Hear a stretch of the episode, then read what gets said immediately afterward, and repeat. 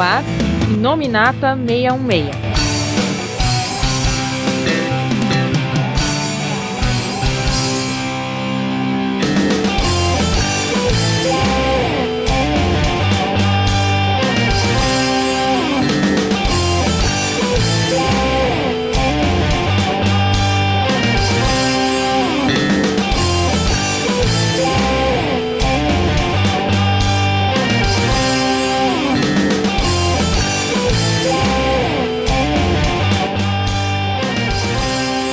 Olá pessoal, estamos aqui com mais um Inominata 66. Eu sou o Corveiro e olha só, o seriado Agentes da Shield virou novo clubinho de ressuscitados da Marvel. Oi, eu sou a Cami e eu quero apontar que de todas as agentes é a cientista que pegou mais homem essa temporada.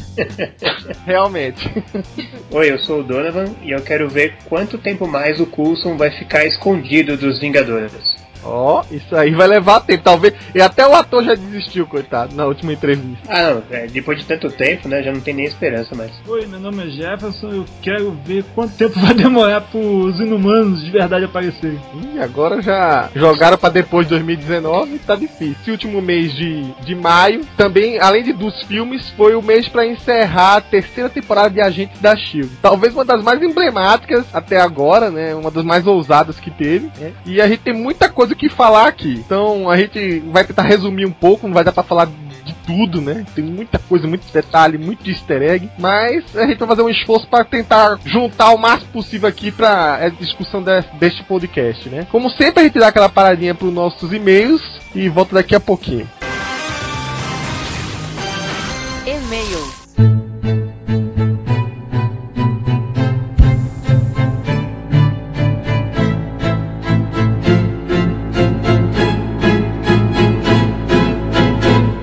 Olá pessoal, começando aqui mais uma leitura de e-mails com a Camila Rizek.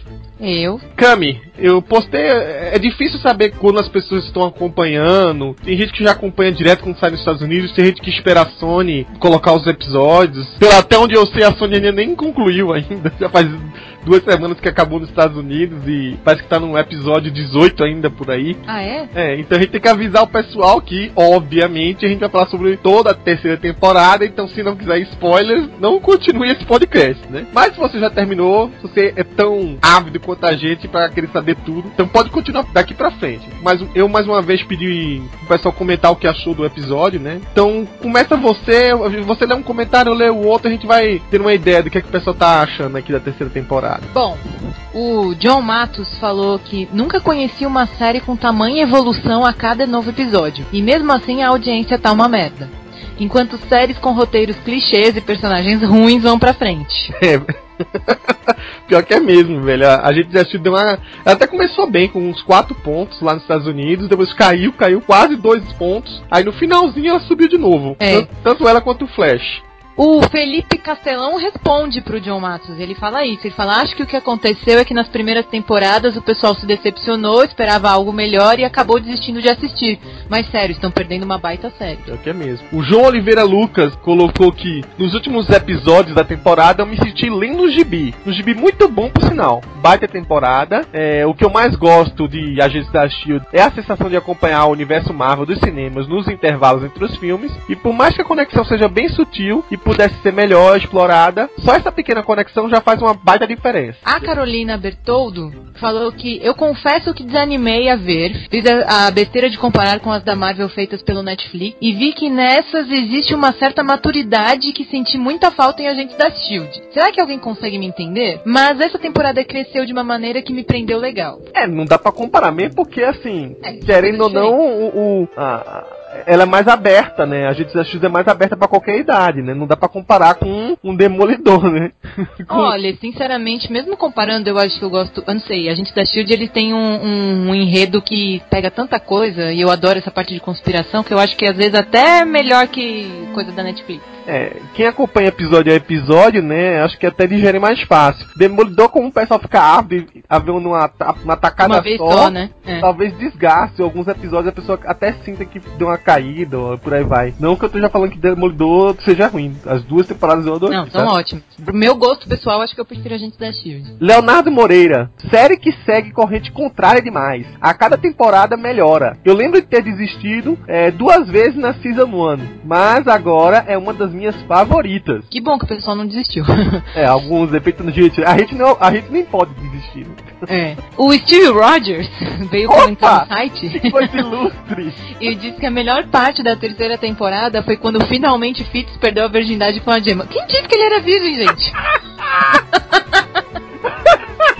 Eu, como especialista no assunto, me senti orgulhoso. Como assim?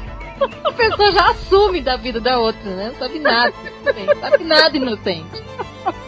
Ele tá falando no sentido que ele é o Steve Rogers, né? Tá, é, sim, ele tá falando como Steve Rogers. Eu até pensei que era um moleque mesmo. Não, acho que não. Daniel Sá, episódio incrível. Fiquei triste pela morte do Lincoln, mas ao mesmo tempo foi incrível o jeito que o episódio conseguiu brincar com nossas mentes. Cada personagem teve seu momento no episódio, e foi incrível. Sem falar no Colmeia, ele falou aqui Rive, né? E que foi o melhor vilão da série até agora. Aquele momento na nave em que ele teve com o Lincoln foi lindo. Nota 10 de 10. Observação, o Fitz é incrível. Agora nos resta saber por que a Daisy se tornou fora da lei. O Flávio Giovanni Amaral só disse assim: resumo, foda pra caralho. Ó, oh, rapidinho aqui, o comentário do Jax Douglas já falou que pode mudar o nome da série pra Inumanos. E a é. Silva tá dizendo que está cada dia melhor e não perde um capítulo. Aí o Gabriel Schuller, se é assim que fala, ele não gostou. Ele falou uma bosta está entregando o conceito dos inumanos, colocando estes de uma forma diferente por causa dessa série. O filme foi cancelado. Não, Não calma lá, Gabriel. É, calma, Gabriel. A gente vai falar disso. Tenha fé no Kevin Feige, cara. Aí, quem é agora? O Naoto Rocha, que é, vocês devem conhecer, que faz a edição do Mutação em Debate, colocou o seguinte: a série que sempre teve um potencial absurdo, mas nunca conseguiu alcançar, mesmo tendo melhorado consideravelmente. Agora, depois da morte dele, no final da temporada, acredito que vá pra frente. Acho que ele não gosta do Word. É. Deu pra perceber que é isso, Naoto. Ou do Lincoln, né? Vai saber. É. O Rafael Silva falou que daqui pra frente ele gostou da Sky Emo. Colmeia Mito como vilão, ficou incrível, muito melhor que Apocalipse desse novo X-Men. Edson Ponce colocou que a evolução da série é patente. Raivo é um grande antagonista, o melhor até o momento. William Costa diz que é, eles estão reduzindo mal o uso de poderes e também a equipe Guerreiros Secretos mal tem ação. Pediu para deixar os inumanos fugitivos mesmo e que era melhor assim porque eles na Shield é uma droga. Deixa eles serem que nem os Vingadores. Destruição total sem limite. Bom, a Jaque Nascimento falou que simplesmente adora ver desde a primeira temporada. Ela é uma das que não desistiu. E tá cada dia melhor. E o Wesley Soares falou que, na opinião dele, a série é carregada pelo carisma dos protagonistas e pela diversão. As conexões com os filmes já não são tão importantes pois ela conseguiu alcançar uma identidade própria com mais independência. Entretanto, acredito que o único problema dessa temporada tenha sido a promessa dos Guerreiros Secretos não passar de um episódio. Poderiam ter usado essa temporada construindo uma super equipe de verdade para a TV. Dois últimos comentários aqui bem curtinhos. Um é do Brian Menezes, que colocou o seguinte: Véi, a Sky tá usando droga. KKKKK. É de, certa mo de certo modo, tá, não, é, não é droga, ela tá usando colmeia, né? A droga Mas... dela chama colmeia. O, e o Bruno Henrique disse que tava torcendo para que chegasse logo no Netflix. Pô, as duas primeiras temporadas já estão lá, né? Né? Agora a terceira vamos ver, né? Tem, tem gente que tem a, a, a força de vontade de esperar o Netflix, né? É, eu não tenho. Eu assisto de novo depois no Netflix. Pô, tem uns outros comentários aqui, a maioria do pessoal aqui não vê a série, né? Que tá comentando, perguntando se tá boa mesmo. E por aí vai, né? Mas aqui deu pra perceber que a maioria do pessoal que comentou gostou. Tirando um, né? Que um só acho que falou mal, né? mais preocupado com o futuro dos inumanos no, no universo Marvel. E aí, com isso a gente pode parar aqui nossa leitura de e-mails, né? Só para lembrar vocês, sempre que quiser comentar sobre um podcast que a gente falou, dar sugestões, fazer perguntas, dúvidas, enfim, manda pra inominata@marvel66.com ou escreve no Facebook, que pelo visto o pessoal tá curtindo mais fazer isso. É, ou você vai lá no link de contato, é, tem sempre um menuzinho lá que você pode preencher um questionáriozinho, não esquece de colocar seu e-mail, que com certeza tem a chance de vai ler aqui. Então, vamos lá, Cam, a gente tem que voltar pro podcast. Bora.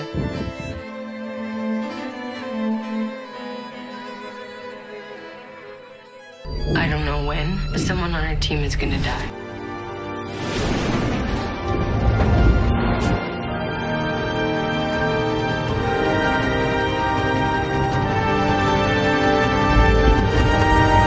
Não dá pra recapitular muito da última temporada, né? A- Acho que as grandes surpresas foi é, é, mudanças drásticas para dois personagens que acho que vale a pena a gente comentar um pouco. O que é que vocês acharam do resultado que, que ficou nessa temporada? A principal foi a Sky, né? A Sky, que agora é Daisy Johnson, que agora é Tremor. Se bem que o, o Mac chama ela de outra coisa, né? Não chama de Quake, chama de Tramp. É, Trumbles. É, inventou um novo codinome pra ela, né? Nos Estados Unidos, pra gente eles até tra- traduzem é, como Tremor também. Quake seria terremoto, né? É, mas a, a, a Panini já traduziu como terremoto. É, ela já traduziu como o que o Mac usa. Como é que Então, pra, pra gente não tá sentindo tanto. É, é, acho que é a moça com mais codinomes e apelidos de todos até agora. E ela teve a sua vida completamente revirada na segunda temporada, né? A gente sabia que ia envolver o passado dela, mas foi o momento que a gente descobriu que ela era re- realmente a agente Daisy Johnson. Então, uma, ref- uma referência imediata com os quadrinhos, né? Fez a ligação com o pai dela, um negócio muito bom, muito ousado ter colocado um personagem tão marcante do universo Marvel no- no- logo no seriado, né? Teve outros personagens também que foram introduzidos, né? O próprio Homem Absorvente é, e por aí vai. E, e- e também, claro, colocar de vez a história dos Inumanos pra discussão, né? Quase o quê? Quase 3, 4 anos antes do próprio filme dos Inumanos, né? Não sei o que é que o pessoal dos cinemas vai fazer agora, né? Aparentemente, a, a história dos Inumanos meio que teve um encerramento naquela temporada, só que não, né? Que a gente vê que é, tudo desandou pra ter, pelo menos no começo dessa primeira parte da terceira temporada, envolver a questão dos Inumanos também. E centralmente a isso, a gente tem a, a agente Daisy Johnson, né? Que agora é completamente capaz de controlar seus poderes. Acho que o visual dela também mudou bastante. Acho só uma pena que esqueceram um pouco aquela, aquela roupa dela e as manoplas dela, que caracterizava bastante ela como um visual mais de super-heroína. E por outro lado, também um- o Coulson. O Coulson, que é claro, ainda é o, personagem protagonista dessa série, que divide com a Sky, né? Ele sofreu um- um- uma perda muito grande no, no final da temporada passada, né? Teve que amputar uma de suas mãos. Isso deu a ele a, a- a característica que é comum dos diretores da Chile ter sempre alguma coisa diferente, né? O, o Nick Fury sem um olho, agora o Coulson sem um braço e adaptou agora um, um, um braço que vai evoluindo, né? O primeiro tem uma função mais mecânica, mais de ser mais forte, por aí vai. Só que no futuro, quando ele precisa fazer um upgrade, já tem coisas diversas naquele braço, né? Até escudo de Capitão América fanservice tem agora. Eu achei que tá seguindo um caminho natural, bom, sem forçar a barra. Achei que a Sky, Sky ou a Daisy, se eu falar Sky, ela, ela ficaria brava. Não tá uma coisa forçada de de repente virar uma heroína. Ela teve toda uma progressão desde a primeira temporada. Eu acho que o personagem dela foi bem estruturado. Toda a descoberta dela ser inumana e ser depois ser filha lá da. Esqueci o nome daquela mulher lá. Jaeng, né?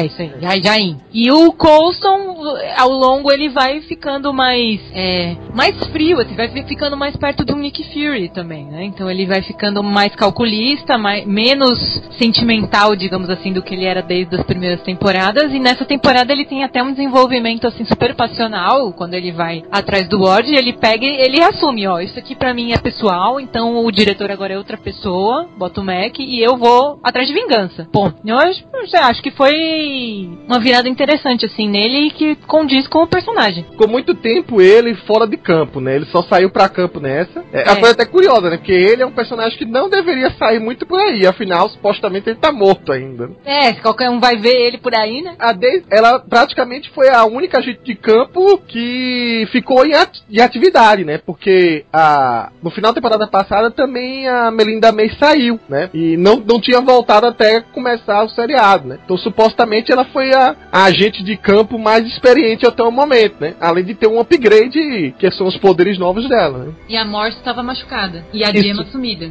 Isso, a Morse machucada, a Gemma sumida, Fitz totalmente voltado pra, pra solucionar como encontrar de novo a parceira dele. É, só tava então em atividade praticamente o Hunter e o Mac, né? São os dois novatos. Mesmo assim, eles é, não são agentes de campo tão experientes como acabou sendo a Daisy. Não, o Hunter é agente de campo com bastante experiência. Não, mas ele não era da Shield, ele era tipo um frila, né? É, ele, não, ele não é parte da organização, tá certo. Mas eu gostei mais é, dela, da Daisy é, servir como uma ponte para os novos, os novatos, né? Os que estavam chegando. E como ela foi a primeira, a, vamos dizer assim, a primeira inumana a entrar para Shield, ela serviu como essa ponte, como uma influência para os outros e atestar que eles não eram do mal, eles eram os mocinhos e não, não ia fazer mal pra quem tava chegando agora. E essa foi a primeira parte da, da a primeira fase da, da terceira temporada, acho que ela, ela ficou mais presa nisso. Na segunda fase é que ela teve mais destaque por causa da chegada do, do, do Comer, da- do Hive, que a gente vai falar daqui a pouco. E o Coulson, eu acho que, é como a Cami falou, ele tá mais pra, mais pra Nick Fury do que pra fanboy do, do Capitão América agora.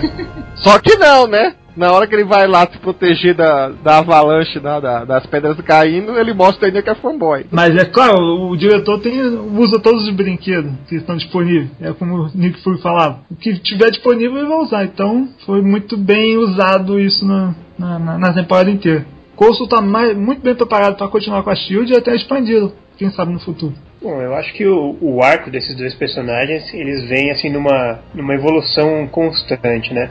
Coulson, né, ele vem nessa coisa de ele tem que eh, controlar a organização, né, controlar a agência, quer dizer, agora é, uma, é um grupo meio underground, né, eles ficam ali fazendo as missões meio que escondidos e assim, ele vem passando por, por, por grandes mudanças, como vocês já falaram aí, se aproximando bem do que é Nick Fury, ficando mais, mais frio, tentando se envolver menos, embora em alguns momentos ele não consegue, mas é uma evolução que, que, faz sentido, né, dentro do, do- das coisas que vêm sendo mostradas no- na série, então eles vêm numa evolução que, que é, realmente que faz sentido, não, não, não, não- ignora aquelas coisas que o, que o personagem vem, vem passando. E aí nessa temporada é quando ele realmente ele deixa ah, o Mac como diretor interino e parte pra vingança pessoal, e aí ele cruza ah, ah, ah, aquela linha, né, assim, é, entre fazer o que é certo ou fazer aquilo que, que ele tá sentindo ali, ele vai atrás da vingança, ele vai até o final e ele mata o Ward ali, né? E ele aí cruza essa linha. Então, e, e a partir daí que eu acho que ele fica até mais obscuro e,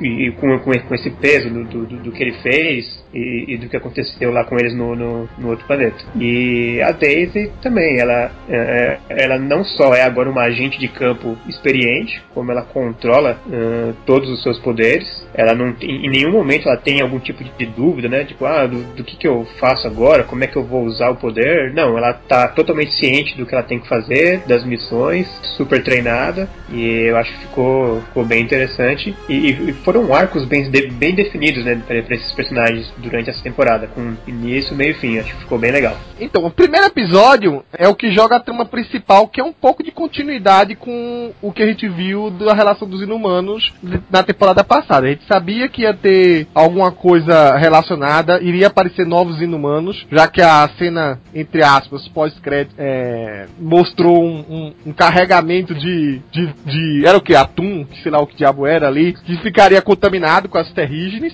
E como a gente sabe né, do, do que aconteceu na história da Marvel quando houve a contaminação mundial, digamos assim, da bomba terrígena, né?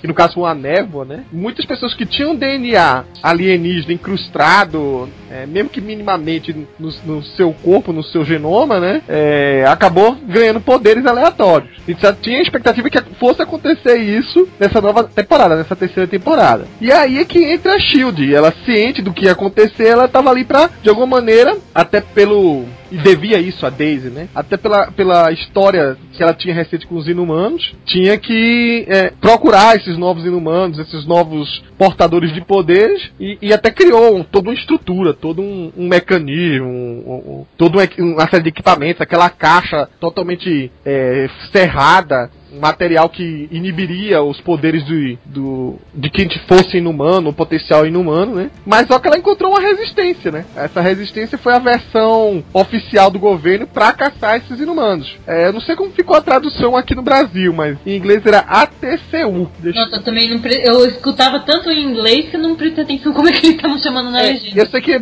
acabou ficando com outra legenda, mas o, o ATCU, é, a legenda em inglês significa Advanced Threat Containment Unit, tipo, unidade de contenção de ameaças avançadas, uma coisa desse tipo, né? E aí é que aparecem pelo menos dois personagens que ficariam por um bom tempo na série, e um deles com um vínculo muito grande com o Cable.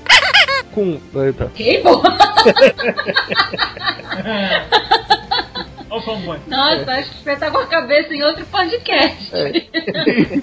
E o que eles tinham um vínculo muito grande com o agente Coulson, que é a Rosalind Price, que a princípio seria uma antagonista do personagem, né, uma, uma diretora de uma outra agência que estava competindo pela caça dos inumanos, e acabou com o decorrer do tempo, virando seu interesse amoroso. Se bem que até o final, lá, eu não sabia realmente se ela realmente era o interesse amoroso. Quer dizer, do Coulson eu sei que ele era, mas não sei se o Coulson era realmente dela ou se ela tava usando ele, enfim, eu sempre fiquei com essa dúvida assim.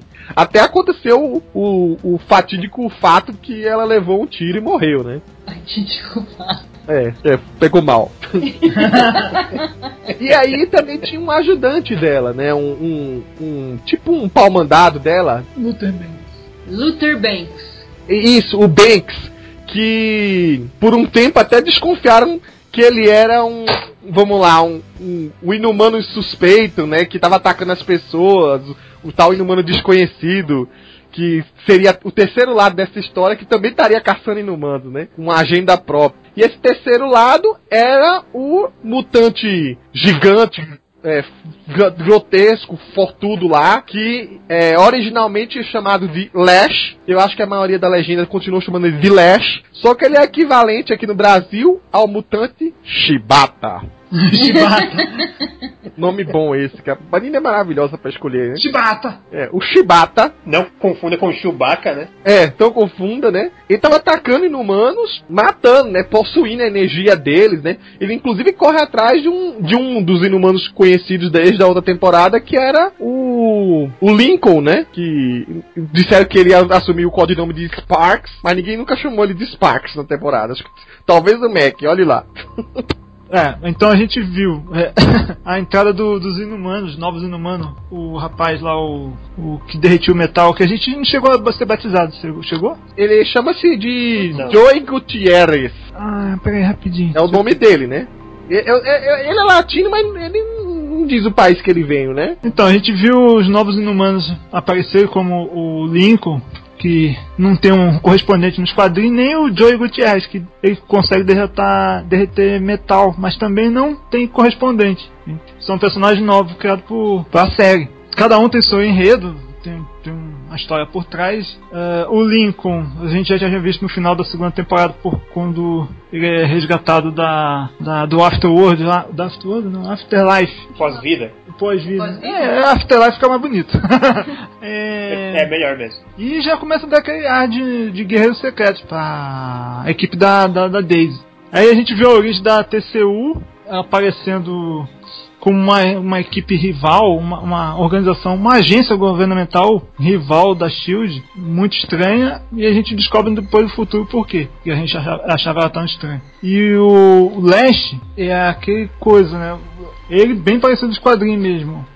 Só que nos quadrinhos ele estava recrutando para formar uma equipe. Ali ele, não, ele, só dizia que tinha um destino. Ele, nem ele sabia mais ou menos, né? Que os inumanos têm um, cada poder tem, um, tem uma consequência. É feito para alguma coisa prática.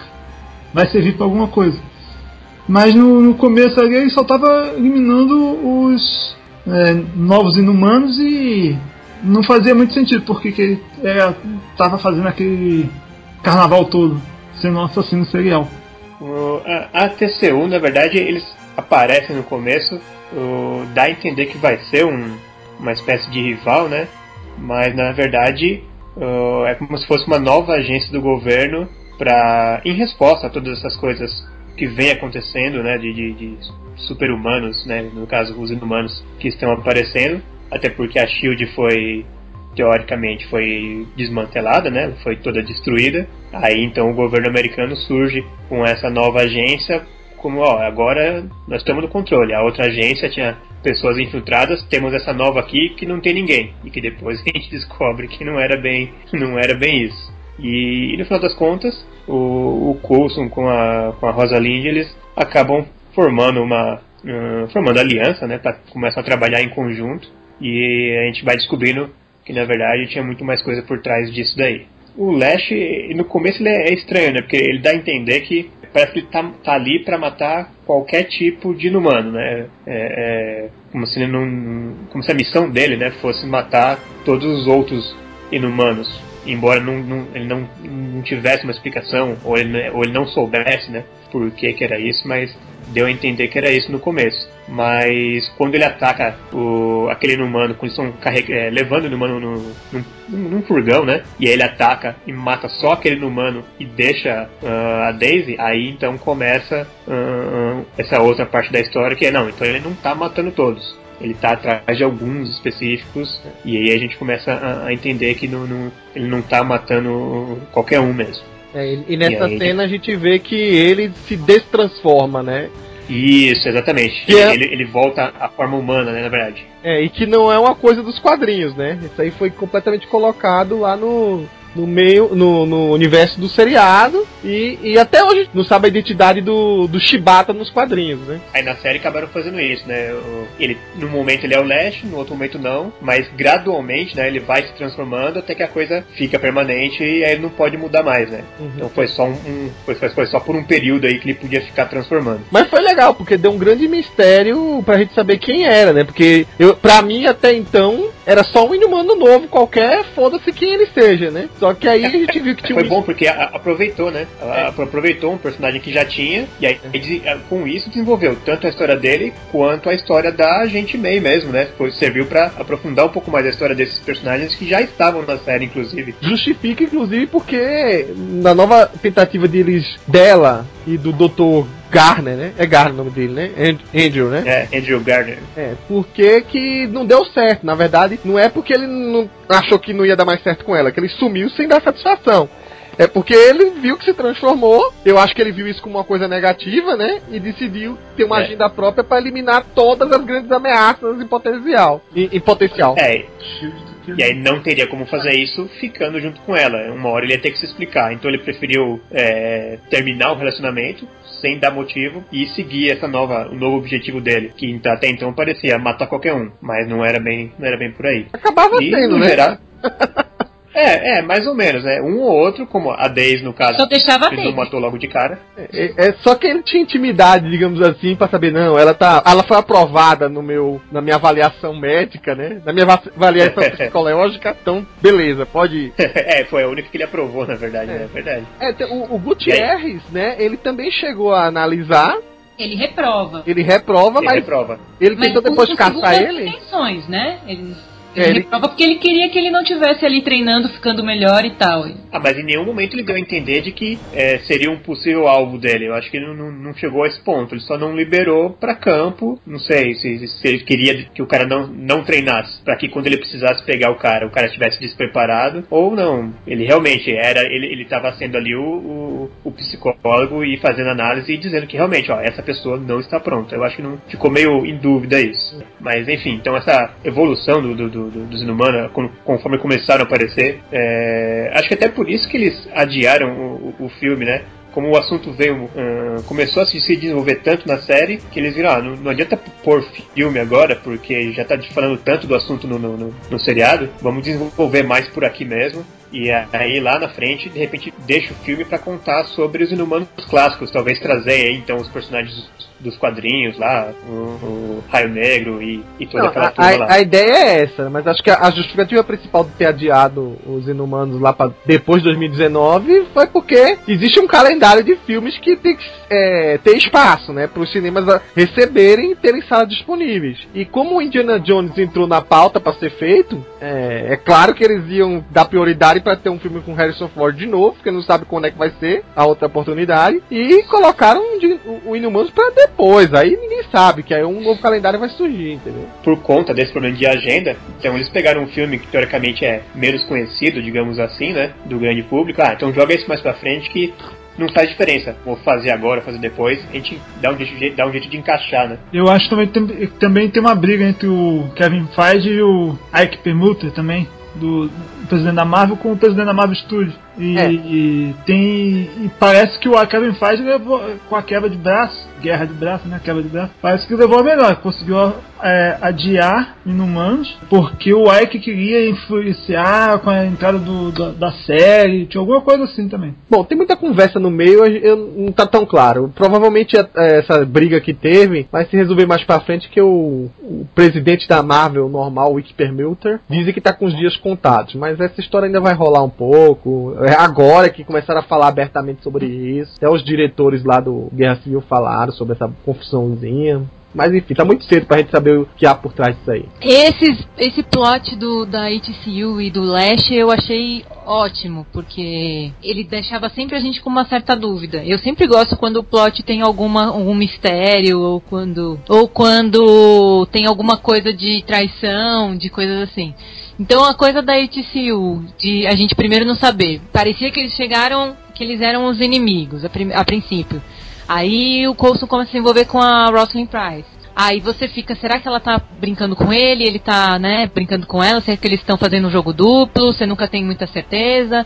Mas aí depois você chega à conclusão de que ela não sabia o que acontecia lá dentro, então que de fato estava acontecendo uma coisa ali por trás, que tinha a Hydra por trás, ela não estava sabendo, e aí ela se juntou ao Coulson pra, resolver isso. E do Lash, a coisa também de você não saber quem que é, que eu achei que foi, que foi muito legal. A hora que ele virou humano na sombra, pronto, ferrou. Daí você começa a pensar que todo mundo pode ser o Lash. o momento de revelação do personagem, né? Foi tão, tão bacana, tão bacana, porque em algum momento você achou que o Andrew Garner morreu, né? Pelo menos no- entre um episódio e outro, porque tinha um outro plot que a gente vai detalhar mais pra frente, mas que envolvia um dos filhos do Strucker, né? O Werner Strucker, e que ele foi dado a missão pra, em vingança, que o Ward queria, pra, sei lá, fazer um mal a Melinda May, matar o Garner, né? É, E aí ele isso manda- ainda fica nas costas do Hunter um tempão de. É, exatamente. E aí o, o manda o guri. A gente pensa que o guri matou o- os agentes da Shield e o Garner, mas não, foi o contrário. O menino não teve é, nem chance, coitado, porque o, o Garner virou o Lash e arrasou geral ali, né? Saiu quebrando tudo. A revelação de que o Andrew é o Lash pega a gente totalmente de surpresa. Tipo, eu não esperava. Eu assistindo o episódio e falando, meu, não acredito. E é isso que eu acho mais legal. Um lance também sobre a, a TCU, que a gente tem que falar um pouco, é que a gente acha primeiro que eles realmente são os vilões, que eles são a versão maligna do governo, que vão trancar os inumanos, vão transformar ele em arma, sei lá, imagina mil coisas. Tem até um lance que mostra eles tipo um- uma redoma, né, em que eles iam congelar os caras, né. Tinha Não, algum- eles colocam em animação suspensa. É, a é. Roslyn acha, assim, a Roslyn acha que é porque eles estão procurando uma cura. Uhum, Só é. que depois ela descobre quando os, os agentes da Shield invadem, eles que descobrem e falam, ó, você- ela tá mentindo pra você, por conta eles estão aqui criando mais, eles estão tentando criar inumanos, eles não estão tentando curar porcaria nenhuma. E aí o Coulson fala, putz, então ela é uma filha da mãe. Confronta ela, não tô sabendo de nada disso. Aí que descobre que é a Hydra que tá por trás de tudo. Na verdade, é- é, a própria TCU ela era um, um laranja, digamos assim, para uma organização ainda mais escondida. Na verdade, era a Ida, né? A Ida pelo, pela, pelo comando do, de um novo personagem, né? De um Gideon Malik, que aí leva a um outro plot que envolve, enfim, o, na terceira versão de comando da Hydra que aparece no MCU, né? Falando então agora de um outro plot que também foi deixado, um que deixou todo mundo assim meio curioso, caramba, o que é que aconteceu com ela, o que é que vai ser da gema, porque a gente só viu o monólito lá inumano engolindo ela, parecia que ela tinha morrido, né? Todo, teve gente até que achou que ela, o monólito ia cuspir ela depois e transformar ela numa super-humana, uma coisa desse tipo. Mil e uma imaginações. E aí a gente descobre que na verdade aquilo é um portal. Tem um plot muito legal, acho que é a melhor coisa que fizeram até agora com os dois cientistas da SHIELD, né? Que primeiro começa com o Fitz, fazendo um papel de de busca arqueológica para saber o que significa aquele monólito. Aí, a princípio, ele acha que descobre que aquilo tem a ver com morte. Todo mundo começa a tentar convencer ele a, a desapegar da gema, né? Coitado, o Fitz só sofre, né? e aí, pelo outro lado, a gente vê um episódio muito bacana, muito bacana. Acho que o nome é 4.220 e tantas horas. Uhum. Que é um episódio só com a gema e mostrando, digamos assim, todo como ela sobreviveria num planeta alienígena, de maneira que ela conseguisse sobre, é, respirar, ter pelo menos as funções básicas lá, e, e, usando o conhecimento dela, os poucos equipamentos que ela tinha em mãos, que acho que era um celular, né, um tablet, alguma coisa desse tipo, e sobreviver ali. Ela acaba encontrando uma outra pessoa lá, acaba se tornando o par amoroso dela, e mesmo o cara não estando junto com ela, em, nenhum momento ela chega a reencontrar esse cara, é um astronauta que estava perdido lá, tem muitas explicações até então. Esse cara acaba sendo como se fosse parte de um triângulo amoroso platônico da, dos três personagens. E, e para mim, acho que foi um dos pontos fortes até então, dos dois, né? Do Fitz e da Gema. Acho que foi a melhor temporada deles para mim até agora. Eu gosto muito deles, né? É, e da Gema, adoro a Gema desde o primeiro, da primeira temporada. E eu achei que foi muito legal toda a história ao redor de como o, o Fitz foi descobrindo. E, e aí era aquela coisa de investigação, do mistério tudo tinha alguma investigação, algum mistério, nesse, né? todos os plots tinham alguma coisa assim, por isso que eu acho que essa, essa, temporada foi tão legal. E aí, até eles descobrirem que chegarem lá naquele castelo, porque aí foram atrás do Asgardiano, que tinha aparecido antes, que é o ator da Ellie McBeal, que eu não sei agora o nome, e ele levou eles naquele castelo, e eles começaram a descobrir que lá também tinha um portal, e aí eles conseguiram abrir, então o Fitz consegue pegar ela de volta, e aí depois você ainda não sabe o que aconteceu com ela lá, porque eles foi todo um mistério para eles descobrirem que raio era aquele monolito que o Fitz foi atrás e se, se ele tivesse ouvido os outros não tinha ido, mas que ele foi persistente e conseguiu. E depois que ela volta, tá tudo meio estranho, ela não quer falar direito porque que ela tá, quer voltar para lá, e aí vem o episódio de contar tudo que aconteceu com ela lá, que é um, acho que um dos melhores episódios mesmo da temporada. E aí mostra como que esses dois personagens são super fodas no meu ponto de vista. Ela sobrevivendo lá, né, só com aquele celular de bateria infinita. E. é, mas ela explica que o Fitz tinha feito uma modificação no celular dela. Não era um iPhone, certamente. É. Não, não era nenhum smartphone que a gente conhece hoje em dia. O melhor pode ser. Aliás, o Fitz, se fizesse patentear essa duração de bateria, ia ficar rico. E depois toda a situação dela sobrevivendo naquele, naquele lugar todo, inóspito, toda aquele, aquela coisa de não saber o que está acontecendo ali, se aquilo tem vida, se não tem vida, de encontrar a pessoa, de ter aquele ser que não sabia o que, que era exatamente. Então, tanto do lado do Fitz, que foi atrás e conseguiu pouco a pouco montar o quebra-cabeça e chegar, e aí ele conseguiu abrir o portal, ele conseguiu ir lá buscar ela, e depois eles conseguiram voltar lá, tudo com, com, com conhecimento e ajuda do Fitz e toda essa essa dedicação passional dele, que é super bonitinho. E, por outro lado, a, a fodice, digamos assim, da Gemma de sobreviver, que ela era a que não tem, né, digamos assim, não é a agente fodona, não é uma Melinda May, não é uma Sky, não é uma Bob, mas ela conseguiu sobreviver sozinha naquele lugar lá até achar o Daniel. Mas enfim, ela conseguiu sobreviver com os recursos que ela tinha. Às vezes, se ela não fosse cientista e fosse só uma agente de, de campo, ela não teria sobrevivido. Ou não, né? Ah, não sei. Eu quero pensar que cientistas são mais inteligentes e vão sobreviver. ai, ai. Mas o que eu também gostei de, de, desses dois foi o pós-acontecimento disso. Em que... Ah, sim. Depois Pri... quando eles finalmente ficam juntos e é. tal. Não, primeiro quando eles não ficam juntos, porque o Fitz, coitado, ele primeiro ele ouve dela, né, toda a história, entende que ela se apaixonou pelo cara e mesmo assim ele cede, tipo... Não, e ele é sensacional, né? A hora que ela conta tudo e aí ele fala, então a gente tem que abrir esse portal mesmo. É, vamos, vou ajudar você a abrir, vamos lá. Sem nenhum... Ai, não, não tem nenhum dor, nenhum dor de corno, não fica sofrendo e tal. Não, sofrendo ele tá sofrendo, mas ele não fica aquela coisa assim de vou usar isso como um motivo para, enfim. Ele vou estragar, estourar esse portal e deixar esse filho da puta. É, ele podia, ele podia não sofrer e detonar o portal e tchau, né? Podia não, daí mostra. Por isso que eu gosto muito deles dois. Daí o, o Fitz tem esse lado todo correto e honrado, né? E, e aí ele conquista ainda mais ainda a Gemma depois disso, né? E, e, e no final, na, na, na, segunda parte da terceira temporada, é, eles lentamente vão tentando se entender como um casal, né? É, é engraçado que eles ficam cheios de dedos no começo. Finalmente ficam juntos, né? Porque é. já tava ficando meio que batida essa coisa de toda hora ter alguma coisa que acontece no meio dele. E, e havia o medo de muita gente que acompanha os, os, estilos de seriado do Whedon, né? Que já que o irmão dele é o Jed Whedon, um dos caras que ainda é produtor executivo, né? Junto com a mulher dele de que o casal você se desfizesse ou até o Fitz morresse, né? Que alguém ia, alguém não ia acabar essa temporada e, e certamente estava suspeitando que pela história do Ido era um, um casal ia se desfazer. Acabou sendo, mas não, não era o que a gente pensava, né? Eu achei que, uma hora eu achei, falei, putz, agora ele, só porque eles conseguiram deixar eles juntos, eles vão dar um jeito de matar um deles, tá? Pois eu Puta, que um deles ia morrer. Eu quase achei que ia pro saco no fim. Também.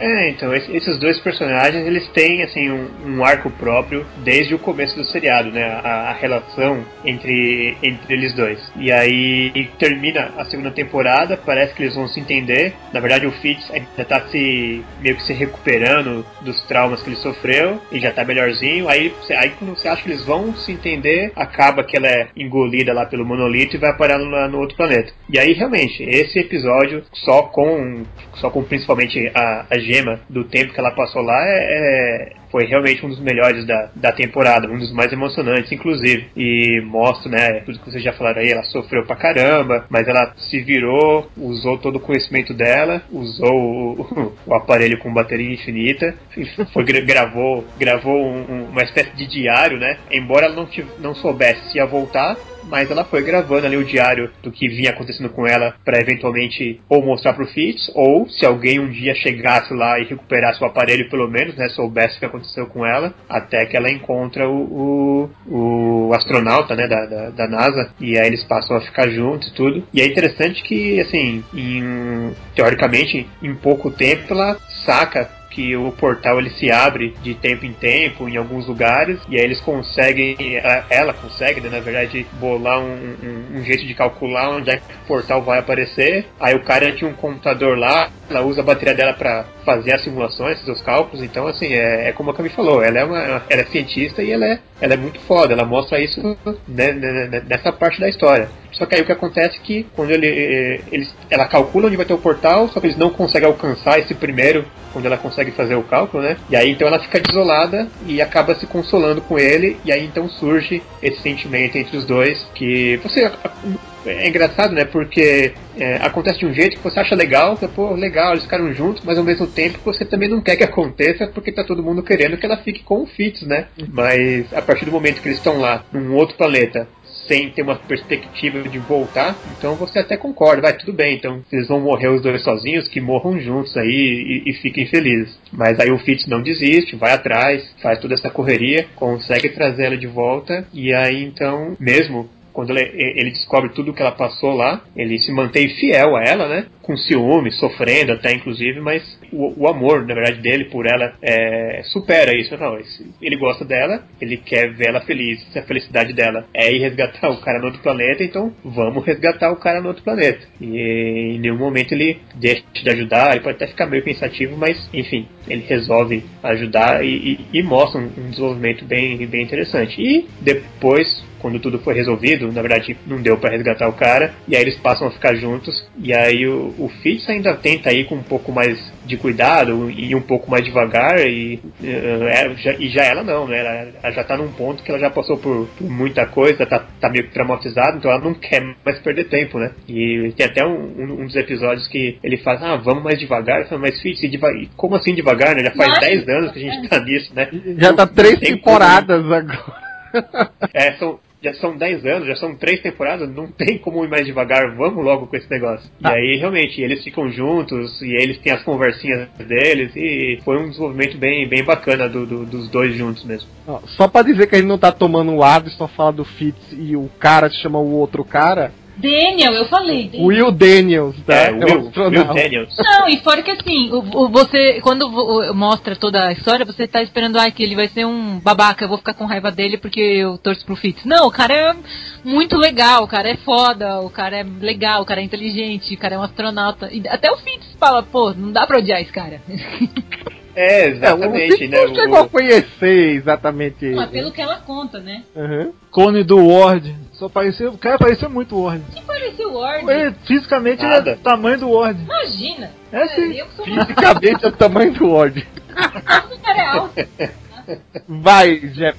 A, a- a tática dela de calcular a saída de lá que foi muito sinistra, né? E ela calculou que é um- uma outra dimensão, sei lá, um outro lado do planeta, um outro lado do universo, alguma coisa assim. Uma, um planeta prisão, praticamente, né? E a gente ficou só especulando o que, que seria aquele pla- planeta que ela caiu, como os inumanos acharam aquilo pra prender o, Colmeia lá e, e a, a- o ritual da, das- da Hidra, que a gente vai falar agora. Só achei meio forçadinho essa coisa dela calcular, porque, pô, ela é- a princípio ela é bióloga, no máximo ela é médica, né? Ela é médica. É, enfim. E, Bióloga. e aí. É, mas ela. Não, ela é médica. Ela, assim, ela, ela é uma cientista da área Ela deve ter biológica. não sei quantas graduações, um QI de não sei quanto, vai. Não, mas é. Aí ela faz uns cálculos lá que é digno de físico, sabe? É, É. coisa de observação. É, ela, ela faz astrológico, né? astrofísico. A parte que é coerente dela é aquela parte que ela tá lá naquele laguinho, ela encontra uma forma de vida lá, que ela se alimenta. E ela fica fazendo as anotações dela, né? Que é o máximo. Uma, parece, uma, parece uma bióloga de campo lá, fazendo as coisas assim. Observação e experimentação. My name's Daisy. I'm with Shield. We're here for your protection.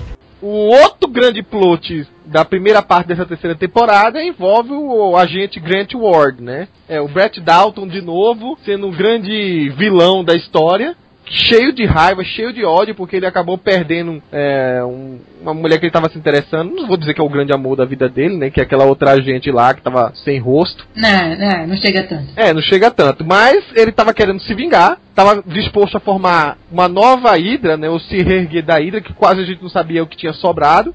Era um plot que veio em conjunto no ano passado. Logo depois do, do Vingadores Era de Ultron, né? Então tinha acabado de cair o Barão Strucker, né? E, e aí ele acha, digamos assim, um dos descendentes da Hydra, ou de uns descendentes de líderes da Hydra, que seria o Werner, né? E queria se aproveitar do moleque pra conseguir dinheiro, né? A grana que o pai tinha e, e por aí vai. E ao mesmo tempo a gente vê no decorrer da história que ele também quer ter acesso a um outro arcaico da Hydra, um outro grande líder que quase ninguém ouvia falar, que é o Gideon Malik. Só pra curiosidade, apesar de não ter ficado muito evidente no seriado, o Gideon. Gideon. O, o, é, enfim, o Gideon. Gideon. É Gideon.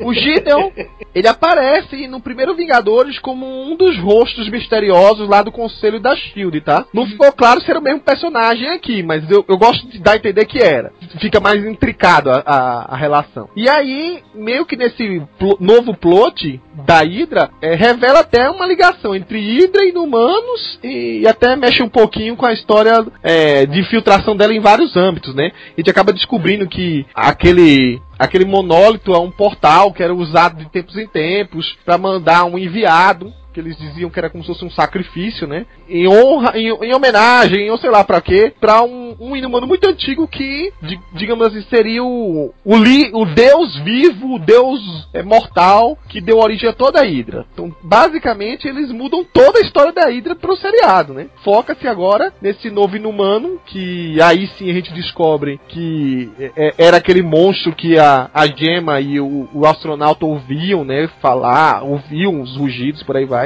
Tem todo um, um plot mitológico envolvido. E isso leva à parte final. Que aí o, o- quando o Gideon e o, o Ward se unem, eles têm essa grande ideia de usar os conhecimentos dos dois cientistas, né, da Gemma e do Fitz, para se filtrar nesse planeta e recuperar finalmente esse humano, né? Abrir o portal de uma maneira que fique a longo prazo, tempo suficiente para eles resgatarem. Nesse meio tempo, aí nova ida do Ward dá vários problemas, né? A gente vê aquele plot também de vingança do outro lado, que é o, o Hunter, que ficou engasgado aquela história dele machucar a Bob, né? Então ele vai com todo o ódio assim pra tentar também matar o, o, o Ward. E também leva até, no, nesse decorrer desse meio tempo, até o moleque se, fer, se ferra, né? O, o Werner, em determinado momento, ele é apenas usado como bucha, sai todo ferrado, né? Ele, ele se ferrou quando? No, ataque do, do Lash, né? Do Shibata, né? Foi. Pô, ele, ele quase morreu, né? Quase morreu. E aí praticamente se esquecem dele, né? O Werner ele quase morre e o Coulson usa nele aquela máquina pra ver, para recuperar as memórias. Quando eles estão nessa busca aí pelo, pelo Ward, né, para saber onde é que é a base, enfim, para descobrir informação. Então, o Ward tá nessa. Tá, ele tá numa coisa que ele acha que ele tá reconstruindo a Hydra, né? Quando na verdade tem essa outra parte da Hydra que ainda existe, que é liderada aí pelo, pelo Gideon Malik. E eles acabam se encontrando e, enfim, acabam uh, tendo esse objetivo em comum. Na verdade, acho que o, o Gideon meio que acaba manipulando, né? O, o Ward pra fazer aquilo que ele já queria, que era de alguma forma trazer aquele que ele achava que era o, o deus deles, né? O, o, o inumano que criou isso tudo, então ele acaba manipulando o Ward e usando ele para trazer então os cientistas, né, o, a Gema e o, e o Fitz ali para tentar abrir o portal para poder trazer aquele, aquele ser né, de, de, de volta lá da, da outra dimensão.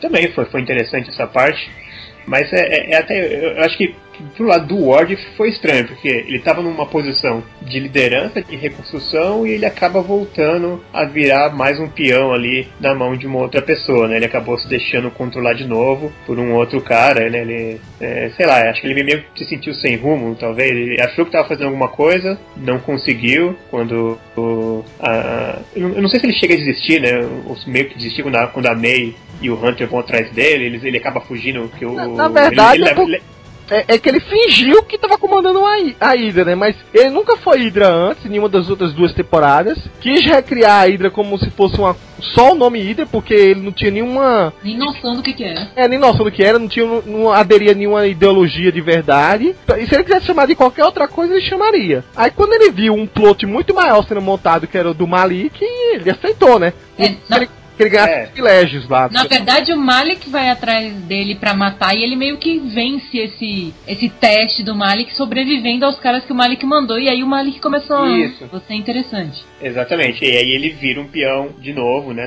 do, do Malik para trazer então esse ser de volta. E que no final acaba dando dá errado, mas dá certo, né? Porque o Coulson tava nessa fase de é, vou seguir a minha vingança, não vou mais fazer o que é certo e foi atrás e deu cabo do Ward. E aí então a gente acha, né, que ah, finalmente, né, nos livramos do Ward. Embora eu acho que o, o Grant Ward, ele é aquele vilão que a gente aprendeu a gostar, né? Ou a gente adora odiar, né? O, o ator é muito bom, faz até pena de, de ele sair da série. Ele mesmo acho Exatamente. que a produção, né? Eu, eu, li até que a produção estava bem, assim, emocionada em, em, em, terminar as gravações com ele, porque ele estava na equipe desde o começo, foi, uma, foi um dos primeiros atores com quem eles gravaram, então ter que se desfazer do personagem, assim, para toda a equipe lá foi, foi, foi bem emocionante. E o ator mandou bem pra caramba, e aí, é o que eu falei, ele se tornou um personagem que a gente adora odiar. É aquele vilão, é, é o tipo de vilão que a gente gosta, né? No final das contas, aí quando a gente acha que a gente vai se livrar dele, a gente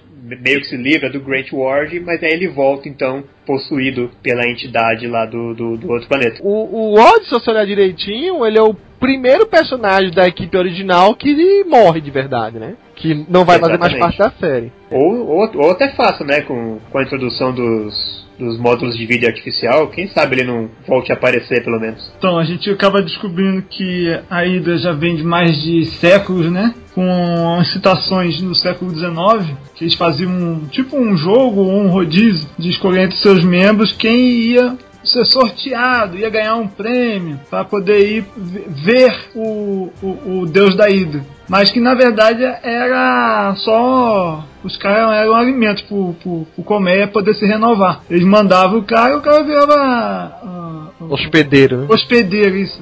Ficava um hospedeiro do, do colmeia. E isso se manteve por. Nem ele sabe quantos mil anos, dez mil anos, vai saber quanto tempo ele ficou ali dentro. Caramba, 10 mil anos, Jefferson. Não, 10 mil anos é não, ele... não, mas as, os experimentos dos, dos inumanos foram milênios atrás, não foi? Na série mesmo não fica meio. Ele mesmo não sabe quanto tempo ficou preso. É, mas acho que a Hydra veio com pelo menos civilização, né? É, é vai, vai, não, não sei. Uma vez ficou muito tempo também sem comer ninguém. que é isso? Realmente. Provavelmente. Realmente, de fato, acredito que sim. Aí, graças ao a análise do, do, do macacão lá do, do rapaz do, do Will, Will Daniel, descobre que é o mesmo símbolo que eles descobrem no castelo. E que aquilo ali não era NASA coisa nenhuma, era uma organização infiltrada que enganou os, os astronautas, tipo o, o Will e os, os anteriores a ele. Que também um easter eggzinho aparece em Agente Carter, o mesmo broche. Quando a Shield fa- é, é, tenta, eles levam o monólito, né? Eles encontram outro monólito para poder abrir o portal para salvar a gema. É, Eles juntam Já uns tem lá pedacinhos. lá. Não, tem uns pedacinhos pequenininhos que eles juntam, né? É, Não chega a ser um monolitão. é isso. Eles descobrem que aquilo lá é o que fazia, o- fazia o portal. E a cena do Coulson com o Fitz lá pra tentar salvar o cara e jogar o Ward, e foi aquela confusão toda. O- Só aquela cena do Coulson se jogando É. lá de cima pra cair justamente no poço lá já foi extraordinária. né? É que o GPS dele é muito bom. foi certinho, igual o carro de Fórmula 1. Então, e o final do Ward também foi digno do, da, de todas as, as besteiras que ele fez, os atos malignos dele. Tanto que o corpo dele acabou sendo profanado.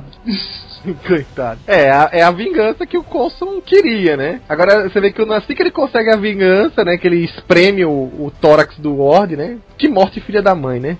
Com aquela mão mecânica, né? Esmaga o, o- a caixa torácica lá do, do Ward, né? E aí ele deixa a mão, é tipo, vou deixar minha arma do crime aqui, vai que alguém pega as digitais, né?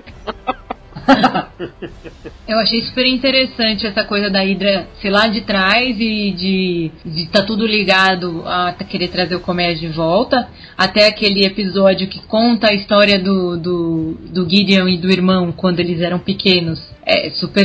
mostra bastante coisa de por que eles, inclusive, o pai deles, né, que antes que começou, ele inclusive trapaceava, que ele usava uma pedra marcada pra ele, porque ele sabia o que acontecia lá. Safadinho. Ele não era besta nem nada, ele sabia que era, ia ser comida de colmeia e sabia que a pedrinha que ele ia tirar não era a pedrinha que levava a pessoa pra lá. E o Gideon sabia isso também. Na verdade, o irmão, ele e o irmão sabiam, mas eles prometeram não usar. Mas aí o Gideon ficou com o cu na mão e resolveu usar o negocinho. E se você pensar, cara, o Ward do primeiro episódio da primeira temporada, como que o personagem dele, como que o ator, primeiro, evoluiu pra caramba. E como que o personagem dele foi se transformando e virando uma peça tão fundamental do agente da Shield que dá até mesmo dó de saber que ele não vai estar. Espero que não, porque ressuscitar mais uma vez o cara, pelo amor de Deus, né? Aí já é apelação demais. Não é descer, não, pô. Ó, Ah. ó. Inventar um novo universo só pro cara voltar.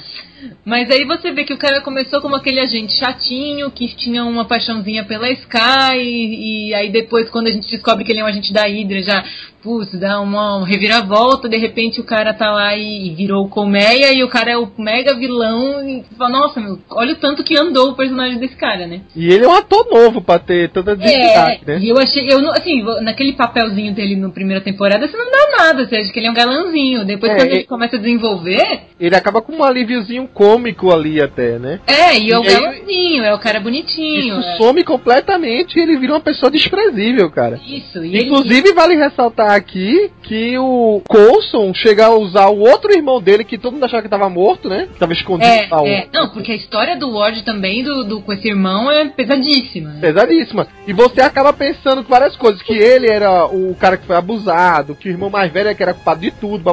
blá. É, no fundo você nunca consegue descobrir exatamente o que estava acontecendo. Só que nessa temporada você percebe que o, o irmão caçula realmente estava vivo de alguma maneira. Não entendi bem aí se foi o mais velho que escondeu, o que, que, que, que diabos foi. E que o, o, o filho da mãe sempre foi o Ward. Ou seja, vilanizaram o personagem até o extremo, né? Ele, O cara já era ruim. é, ele fica enlouquecido ali com, com, com o Coulson raptando o irmão dele. Mesmo antes dele saber de todo esse plot da Hydra, ele mata a, a Rosalind por pura vingança. Então o cara já não é legal.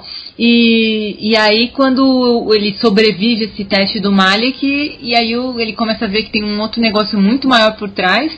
E o Malik nem tinha pensado de quem mandar ele no início. Ele só tava é, pegando ele pro lado dele. É, queria trazer o cara. É, e o- aí ele que que a não, lá pra cá, eu né? sou o cara, eu sou o cara. O ca- o cara é tão filha da puta que ele fala que ele é o cara que vai lá virar comida do outro pra... Não, ele não sabia que ele ia virar comida do outro. Ele acha que ele é o cara que vai trazer o, o, o- o Colmeia, que eles não chamavam de Colmeia, de volta pro mundo. É. E no fim ele traz, né? Só que ele, é, eles chamavam de Al Alveus, que é Hã? o nome em latim de, do Colmeia, Alveus. Bom, uma das coisas que eu ainda tem que complementar é o seguinte: de alguma maneira, apesar de ter mudado um pouco a origem da Hydra, né? Se bem que agora a gente tá acompanhando os quadrinhos, vendo que a Hydra tem várias facções, né? Várias vertentes, então a gente pode dizer que essa é uma delas, vai lá. Mas de alguma maneira o, o pessoal da produção pensou em vincular ainda com uma coisa que tinha na época do Caveira Vermelha lá, que ele sempre estava atrás de coisas asgardianas, vai, de artefatos asgardianos, foi assim que ele teve contato com o Tesseract, né? E aí mostra que isso também tem vínculo com asgardianos. Afinal, o,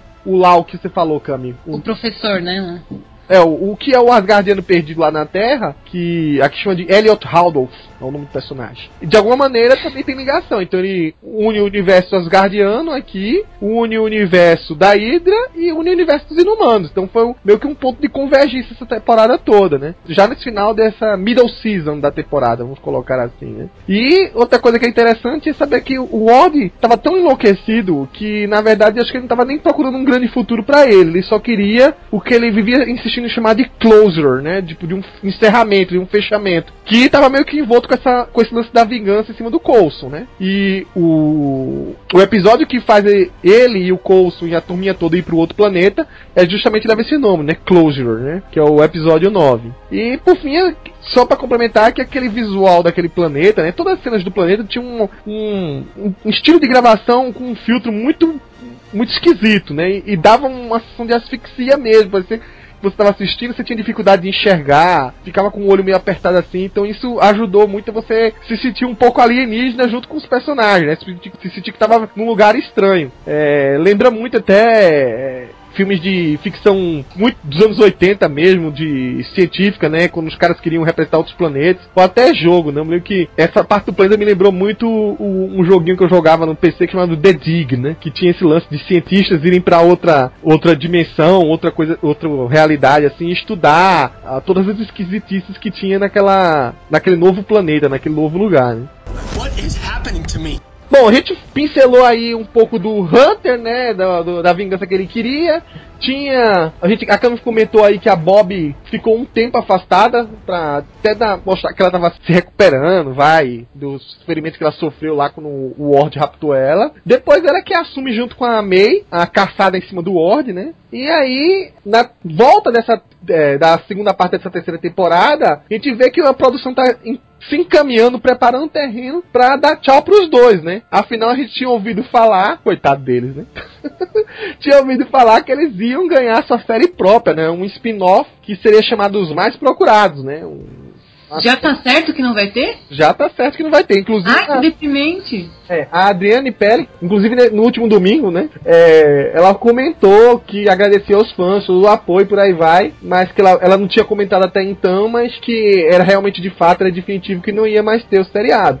Ai, que triste. Viu voltar eles então pra gente da Shield. É, pois é. Mas uh, o caminho que fez eles se afastarem foi muito legal, né? Foi tipo uma missão digna de, de seriado de 007 mesmo. Eles invadindo lá aquele lugar na Rússia e acabando sendo os dois únicos que ficaram incriminados ali, né?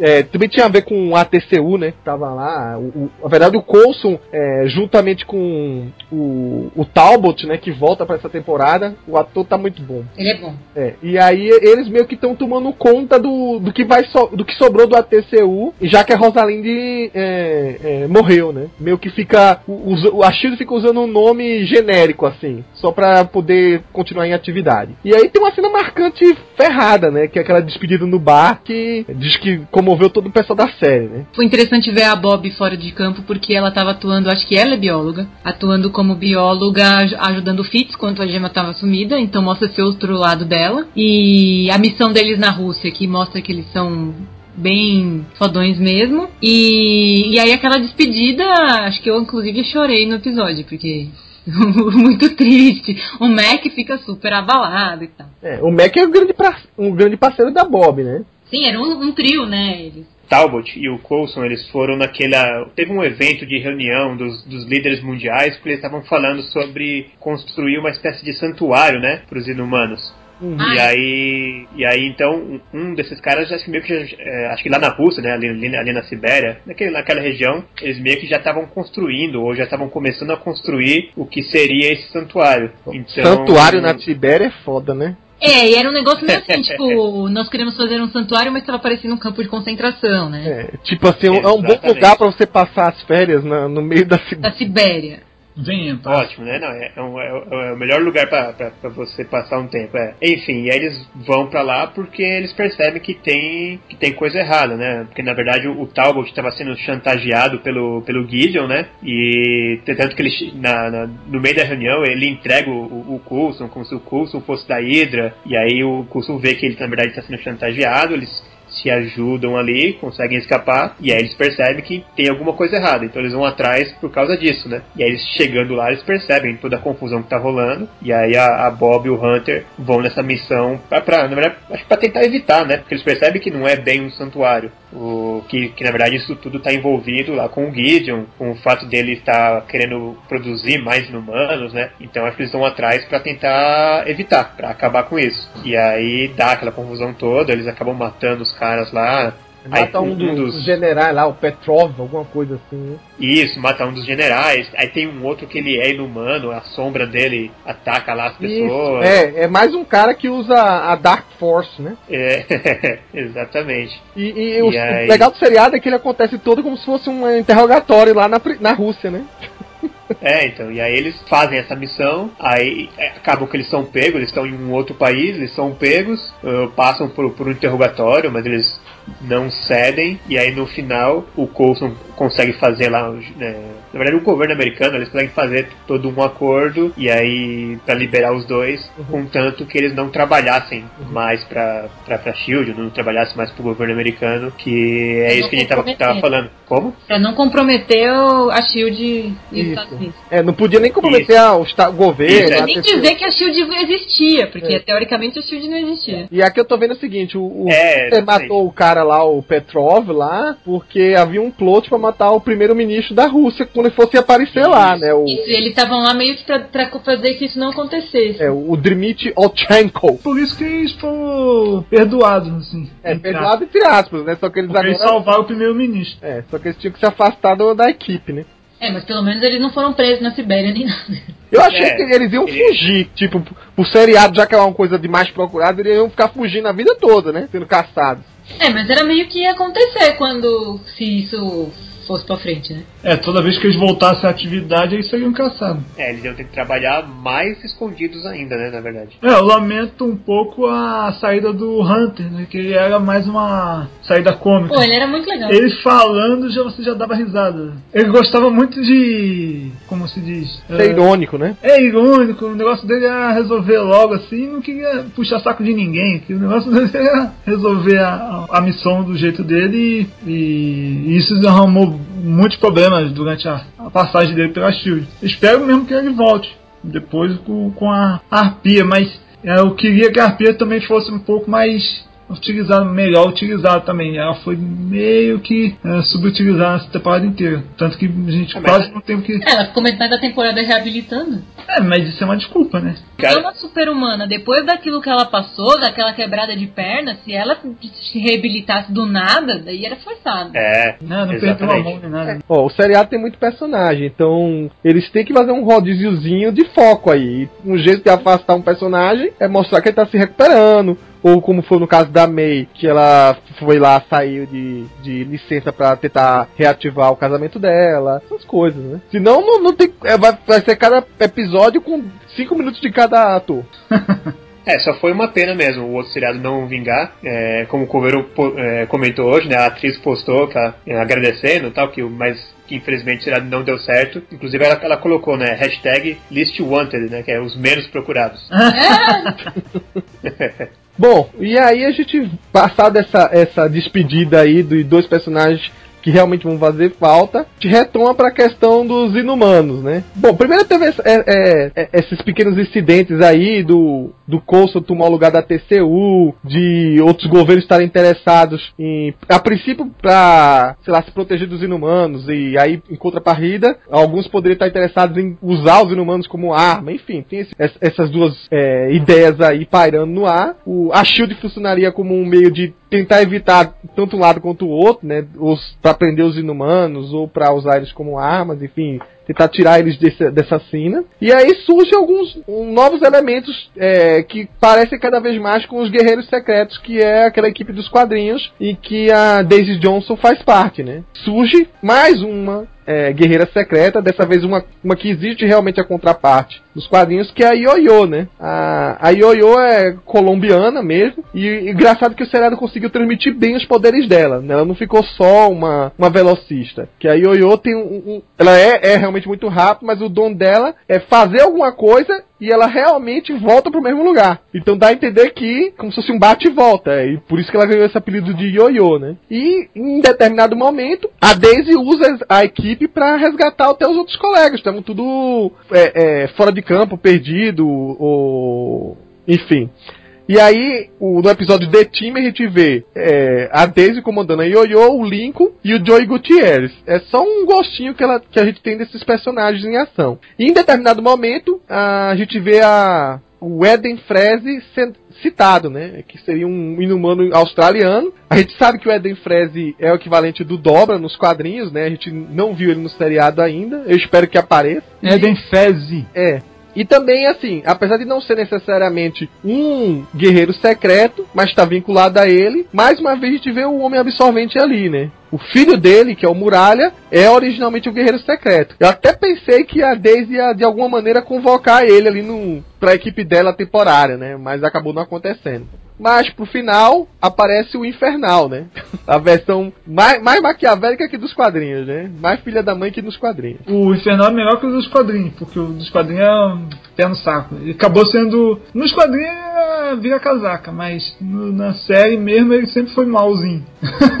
É, ele é, ele é, é egoísta, é, enfim, ele é um oportunista, é um cara que só pensa nele, né? Eu, eu não sei se ele é tão mal assim, pode ser que no futuro ele vire até um guerreiro secreto, quem sabe? É, com, com o incentivo certo é capaz de até entrar pra equipe. É, pagando só... bem que mal faz, né? É, já é um inumano, já sabe controlar os poderes, então seria, seria legal e, bem, seria um, mais um chamariz pra série. Mas o legal é eles, eles começaram a dizer que os guerreiros secretos iam aparecer, e os guerreiros secretos seriam a nova marca da, da, da, da, da gente da Shield. Teve gente que achou até que ia mudar o nome da série. Teve de tudo, mas o resultado foi melhor do que a encomenda. Só não foi melhor porque a equipe não se ficou é, junto até o final. Mas você pode crer que na próxima temporada, ou se é que ela voltar para a Shield, né, poderia fazer uma equipe até maior. Yo-Yo, eu acho que nos quadrinhos ela era porto-riquenha, mas como os americanos, qualquer coisa abaixo da linha do quadro é, é mexicano, então já foi uma coisa boa eles acharam a Colômbia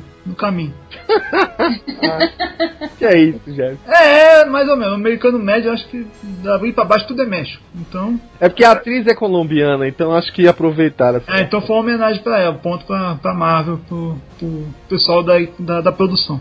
E o poder dela, a ligação dela com até a fé dela com o Mac também foi um ponto positivo. Isso ajuda bastante o Mac a tomar as decisões que precisa na, na, nas últimas missões. O ruim é, é, é, o efeito do comércio sobre eles, mas como a gente vai falar já já, isso fica para depois. Eu mordo, mordo minha língua aqui. Ela não é colombiana nem nada, ela é mexicana mesmo. Ah, viu? Tô falando. Ela é Natália Cordova Buckley. Ela fez alguns seriados assim. Ela até trabalha em bastante coisa nos Estados Unidos aí. No caso ali, eles representaram o Bogotá na Colômbia. Eu achei até meio pesado. Botar os, os policiais todos corruptos. É, a gente sabe que tem, mas não são todos também. Do jeito que ela falou. É igual aqui no Brasil, a gente não pode nivelar por baixo. Mas no seriado ficou bem pesado isso pra Colômbia. Até acho que queimou um, um pouco o filme da Colômbia. Eu, uma, ela, a relação dela com o Mac é muito legal, né? Eu, a, uma das cenas no, no, dos últimos episódios eu achei sensacional, que ela fala pra ele assim, você trabalha muito devagar. Aí ele fala, não, eu tô. Não é que eu trabalho devagar, é que eu. Não é uma questão de velocista que eu tenho que analisar ela. Não, não tem a ver com rapidez, tem a ver com você ser uma tartaruga. E ela zoa muito com a cara dele. E ela é muito boa. É claro que ela aprendeu inglês num ritmo muito rápido, mas enfim, pra eles não ficarem falando espanhol, não tem É que ela foi pra AO e voltou várias vezes, rápido. É, ficou.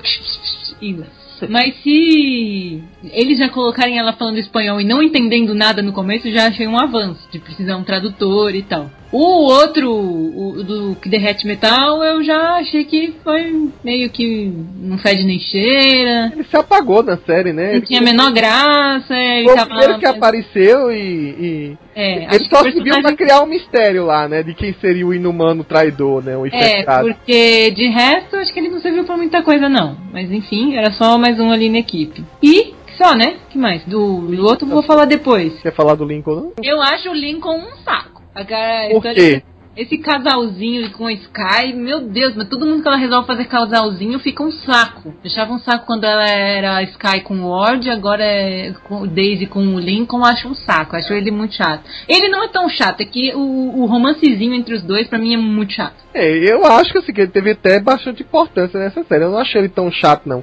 É que Não, ele sozinho, ele era interessante quando começava a falar só dele e tal, mas quando ficava naquela coisa de, de romance entre os dois, aí eu achava muito chato. eu acho que foi bem usado o lance dele da de ter um passado envolvido com drogas, né? Dele dele querer levar uma vida normal, boa parte da série. Acabou que é, ele só virou agente mesmo por conta da, da Daisy insistir, né? Que Umas duas, três vezes. Também pra se proteger do, do Shibata, né? Que o Shibata tava querendo o pescoço dele a todo momento, né? Eu não acho ele tão chato assim, não. Ele não é chato, mas o relacionamento dele com a Daisy é que é chato. Quando o negócio é mais focado nele, aquele plano dele na, na- depois de, de recuperar a Daisy, que eu não vou falar agora que a gente vai falar depois, é, foi sensacional. Ele fez muito bem. E ele, quando tá agindo só ele, é, era um personagem até bom. Mas quando tava na coisa de casalzinho com a Daisy, daí, Daisy. daí me, me incomoda. É, O romance deles parecia coisa de, de malhação, né? Bem adolescente É, mesmo. muito bobo.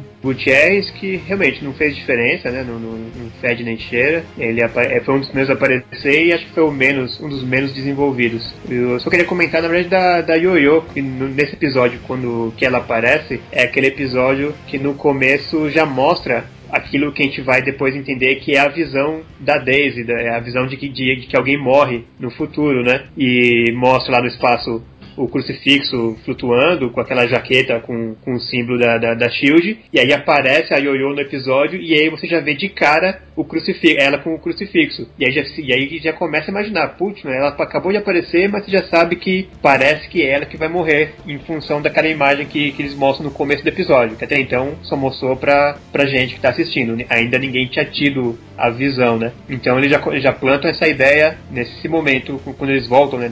Acho, acho que esse foi o primeiro episódio do, do retorno do, do- depois sim, da mid-season, né? sim. Então eles já começam assim, já mostrando como é que vai ser o final, e aí ela aparece e mostra o crucifixo, e você já começa a ficar tenso, porque alguém vai morrer, e deve ser ela, porque ela tem o tal do crucifixo ali. Mas aí quando ela não fica na equipe, né, quando termina essa, essa historinha, ela decide ficar na Colômbia, porque ela quer ajudar as pessoas ali, né, e tudo mais, contra a polícia que é corrupta, e, e enfim. Aí você começa a imaginar, ué, como é que será que ela vai voltar, ou quem é que vai ter um crucifixo igual, e enfim, os poderes dela são bem bacanas, e que mais? O Lincoln é o que vocês já, já comentaram aí também, Eu- eu- ele tem as participações boas, a parte de romance era meio chatinha, e basicamente foi isso, né? não, não, teve mais ninguém. Ah, apareceram os outros, os outros inumanos, mas que na verdade não eram, eram os vilões, né, na verdade. I'm not scared of you. You should be. E aí a gente tem finalmente a volta do Brett Dalton de novo, agora como um vilão colmeia, né? Já era um, um, um plot que tava desde a, do final da outra mid-season, né? Que a gente se surpreendeu com ele voltando lá. Deixou muita gente meio cismada assim, ué, quem é que é? Quem é que será esse inumano? E aí, mais surpresa ainda quando o, o Gideon Malik definiu ele como sendo colmeia, né? E todo mundo foi correr atrás dos quadrinhos para saber qual era a relação. Há, há até uma modificação, uma amplificação dos poderes dele, né? Há uma até uma explicação mais coesa, mais interessante de como funciona os poderes do Colmeia. Ele não só domina a mente dos outros inumanos, não só absorve o poder dos outros, dos outros né? Como também ele, ele é, faz um link mental entre eles que é, mais pra frente a gente descobre que ele não é um, um inumano que, digamos assim, só pula de corpo em corpo aí vai. Ele, na verdade, é várias células, né? Ele é um, é um ser amorfo que tem uma consciência coletiva. E acho que isso faz até jus melhor ao nome Colmeia do, no seriado do que faz nos próprios quadrinhos, né? Cara, eu, não, eu, eu costumei ouvir Hive, eu não consigo escutar Colmeia e não pensar no urso Zé Colmeia. É, Hive ou Colmeia, né? E aí a gente vê que o grande plano dele, né? É um plano até. A gente acabou de, de falar no último podcast do Apocalipse, né? Mas é um plano meio parecido ali, né? De retransformar a Terra aos olhos dele, né? Transformar em um planeta melhor e por aí vai. Como todo super vilão, mas super maligno, muahaha. É. Só que ele, ele meio que do, realmente aí sim, bem claramente, domina o, os capangas dele, né? Sim. A gente vê o, o Gaieira, né? Que é um inimigo que é. Ele é telecinético, pelo que eu entendi, né? Isso. Inclusive, muita gente que era fã dele, da, das seriadas dos anos 90, né? Adorou, né? O Mark da Cascos. Só não fez mais filme que o Jean Van Damme. E aí mostrou um pouco que ele ainda tá em forma para fazer aquelas lutinhas, mesmo com aquela idade, né? E também teve um outro inumano que se juntou a ele mais pra frente, que seria uma. Parece ser até uma versão do Gorgon, né, Jefferson? Que é o transforma a galera em pedra, né? Isso. Não chega a transformar em pedra mesmo. Ele é mais para... fraco, mas. É, ele paralisa. Né? É, mas seria o equivalente, vai. E também o, o Infernal acaba aparecendo no meio desse, disso aí, né? Como a gente já falou. E em algum momento eles também convocam aquela versão feminina do Madrox, né? É. Então ele faz o seu grupinho de inumanos, quer fazer mais, né? Quer continuar aquele plano lá de recriar os, os seus próprios inumanos. Com isso ele acaba raptando o Holden Redcliffe, que por sinal é, é quem assistiu aquela, aquela série de filmes da Múmia deve lembrar dele, né? O John Hanna, ator fabuloso, tá muito engraçado ele nessa série também. Só que o experimento dele, né? Acaba não dando muito certo, mas acaba trazendo no, no seriado uma outra referência dos quadrinhos, que são os alfa primitivos, né? Seriam, digamos assim, a, a, mais baixa casta da comunidade inumana, vamos colocar assim, né? São... Mora em Atilã, né? É, é, exatamente. E aí... Catacumba de Atilã. E aqui são aqueles realmente aqueles inu, entre aspas, os inumanos que não deram certo. Eles têm realmente limitação intelectual, mas de alguma maneira conseguem fazer alguns trabalhos braçais que eles acabam lembrando ou são direcionados a fazer. Mas até fisicamente, aquele rosto meio comprimido e uma apertada assim lembra muito, né? Então é mais uma coisa que o, o seriado tá roubando de um possível ponto no futuro para um filme dos inumanos, né?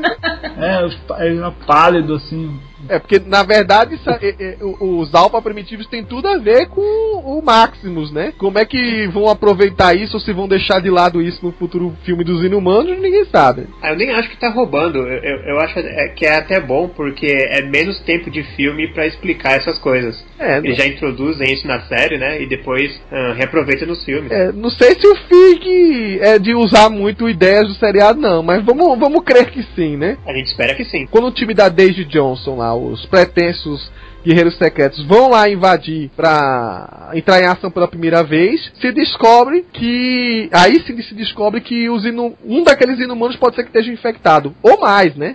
É até o Gideon Malik que dá o toque pro Coulson, ó. Fica de olho aí que o mesma distância, o Colmeia é, pode estar tá controlando um deles. E fica aquele mistério, né? Quem é que tá sendo dominado, quem é que não tá, quem é que tá. E pra surpresa de muita gente, né? Até pra mim mesmo, fiquei assim, foi. de cabelos em pé, foi a Daisy Johnson, né? Foi a melhor solução que eles acharam. É, é excepcional, cara. Porque todo mundo tava com um problema ali, né?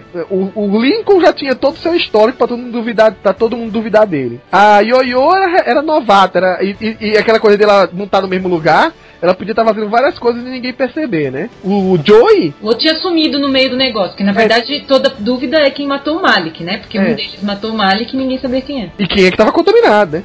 É, porque quem tava contaminado é que matou o Malik. É, e o, o Joey sumiu porque ele tava com a cabeça é, na lua porque tinha acabado de matar uma pessoa pela primeira vez. Então tava triste lá, não sei o que. E aí de repente quem é é a Daisy. Caramba, que, que virada, viu? essa cena até que quando eles vão lá invadir é uma das, uma das partes legais desse episódio. Eles invadem lá e em nenhum momento você consegue entender que isso aconteceu com, com a Daisy, né? Teoricamente eles conseguem entrar lá, saem de lá com, com o Malik e aí você acha que tá tudo bem. E aí então depois, quando o Coulson tá lá interrogando ele, que ele começa a falar essas coisas, e aí começa a se, eh, eh, eles começam a aprender, né? Os inumanos começam a ficar de conversinha, os inumanos não sabem o que tá acontecendo, e a gente fica também tentando descobrir quem será que é, e aí a gente desconfia de todo mundo, e menos da Daisy, né? E aí ela, quando ela se revela que é ela que sendo controlada, aí mostra lá a ceninha de quando eles invadiram, e aí o Colmeia pegou ela e tudo mais, e, e, e ficou interessante essa, essa parte. Enfim, ela matou o, o, o Malik, ela pegou o artefato lá, ela conseguiu incriminar o, o Lincoln para ninguém desconfiar dela, e aí ele e ainda sai lá de, em grande estilo, destrói a base inteira, deixa tudo comprometido e, e vai embora, né? Acho que foi uma das, uma das partes legais da, da, da, história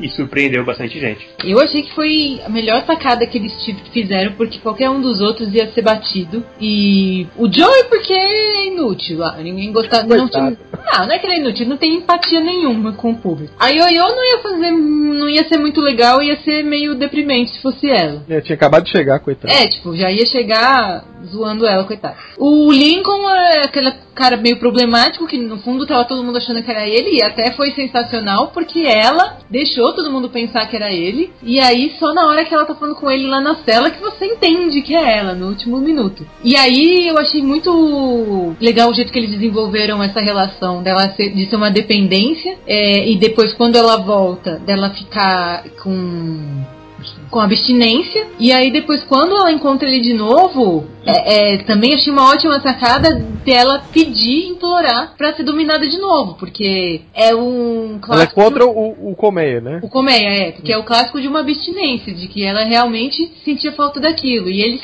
fazem como se o Colmeia, de alguma forma, quando domina os inumanos, ele meio que preenchesse, entre aspas, uma necessidade de, de harmonia ou de que alguma coisa faltava, ele, ele fazia com que os inumanos sentissem que aquilo estava completo. Esse paralelo que fizeram com o Lincoln foi bacana, né? Que o Lincoln comparou com a fase dele de, de alcoólatra, drogado, né? Uma coisa assim. E aí toda a parte do, do Colmeia lá naquela cidade lá, né? De fazer todo o plano, achei interessantíssimo porque apareceram Cris e que eu não achava que iam aparecer na série, então tem toda a situação deles chamarem os Cris porque eles precisavam do sangue do Cri. E aí ela revela que não precisa do sangue do Cri porque eu tenho o sangue do Cri em mim, né? E. Pode tá e... né?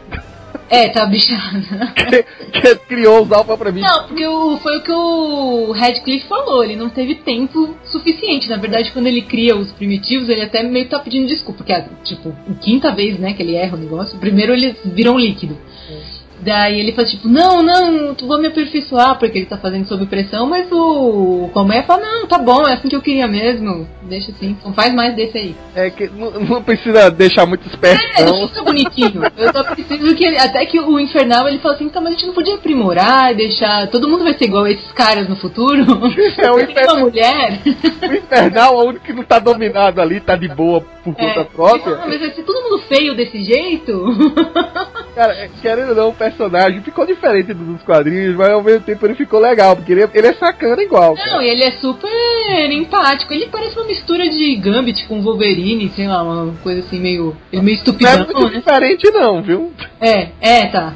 E teve um fanservice com o personagem, para quem acompanha os quadrinhos, né? Da, da corrente. Da corrente, né? É. Então, eu achei super maligna essa coisa desse plano de transformar todo mundo. Então, toda essa questão de, ah, mas agora ele vai transformar é, transmissível pelo ar e, descobrir que aquilo que ele tinha roubado lá atrás fazia todo sentido porque ele tinha roubado da ATC uma ogiva, uma, uma ogiva nuclear para explodir, transformar todo mundo naquele ser esquisito lá, no primitivo.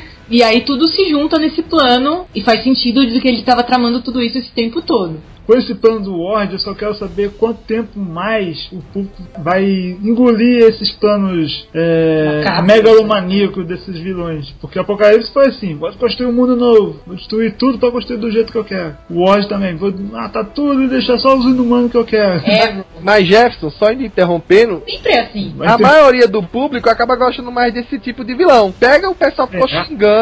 Pega Homem de Ferro 3. Não, é Homem de Ferro 3, é Guerra Civil. Agora que o pessoal disse, a única coisa que não prestou foi o Barão Zemo. Porra, é brincadeira. Os vilões que é, são diferentes, a galera não gosta. A galera, a galera é, quer ver o, Nossa, o mandarim tocando Ixi. fogo em cima de um dragão e, e o apocalipse soltando um raio lá de cima.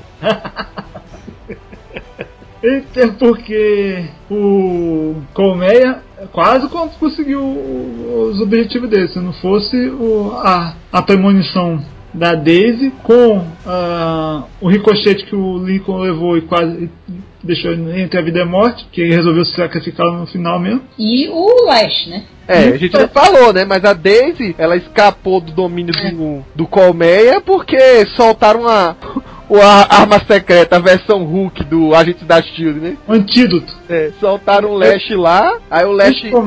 É, aí o, o Shibata, né? Soltou o, o poder dele de consumir humanos e consumiu a, o pequeno vínculo que a Daisy tinha lá, os pequenas células de, de colmeia que estavam grudadas nela e, e, e separou ele, ele dela, né? Aliás, esse plano do Lincoln com a May é sensacional, porque ninguém se dá conta do que está acontecendo. O Talbot está lá no meio querendo registrar os inumanos, por isso é após Guerra Civil, após Acordo de Sokovia. E aí ele começa a ficar, tipo, achar que tá, o Coulson perdeu o controle total do, do Lincoln e tal. E aí quando vai ver, o Lincoln tava fazendo uma cena programada e no fim era o Lash que ele tava mandando. Que aí chegou lá, a, hora, a cara do, do Colmé, a hora que abre a nave, não é o Lincoln, é o Lash, é sensacional, cara. Gami, fudeu. Eu tô sentindo uma certa relutância em você falar Chibata. Ah, eu não consigo falar Chibata. Eu já tô falando Colmeia, pô. O que teve de plot twist nessa série foi coisa brincadeira. Não, então, acho que foi a melhor temporada porque ela, ela realmente prendia.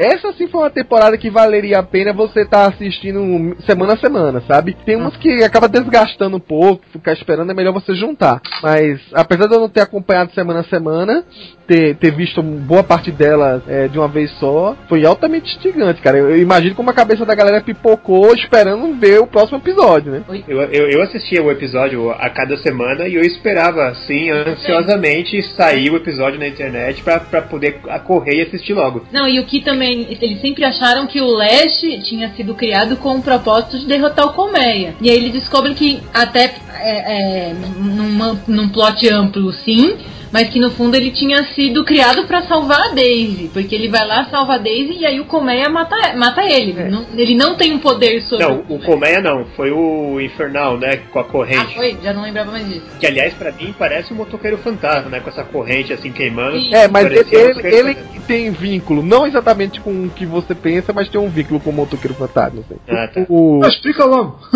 é, é porque ele tem a ver com o Cavaleiro Fantasma. Ele é neto do Cavaleiro Fantasma. Exatamente.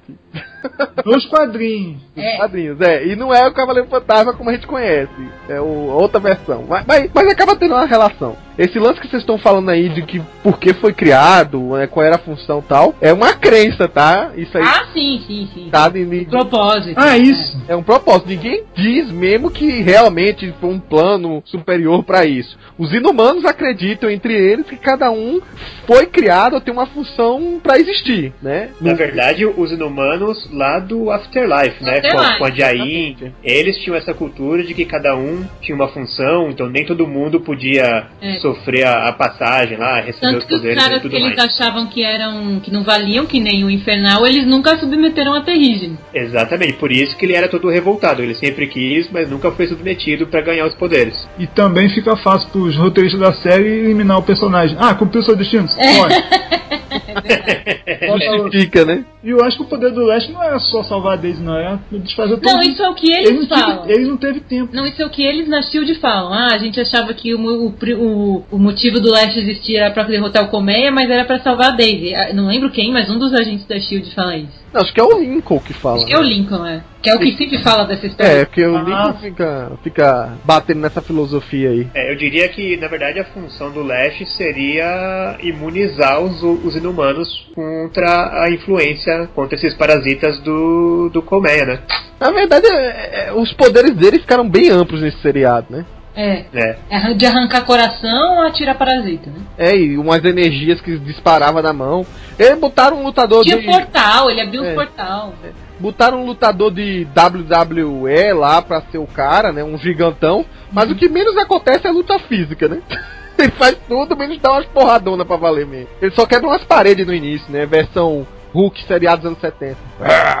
Exato. E, na, e eu, e, e na minha opinião, ele vacilou ali, né? Ele podia ter eliminado o Colmeia de uma vez, ele deu uma enrolada, aí parou pra ajudar a Daisy e acabou morrendo. Mas ele podia ter eliminado a temporada ali, né? É, eu entendi, pelo que estavam falando, que quando ele perdesse de vez capacidade de transformação, um pouco do Garner ia ficar nele. Tipo, o Garner ia controlar um pouquinho ele. É, ele sempre teve uma. Ele sempre deixou a Daisy se safar de todo, desde quando ele matava o resto da galera, e, e dessa vez ele tava lá, é, a- além dele tirar o negócio dela, ele botou ela lá na nave, todo um cuidadinho assim com, com ela e tal.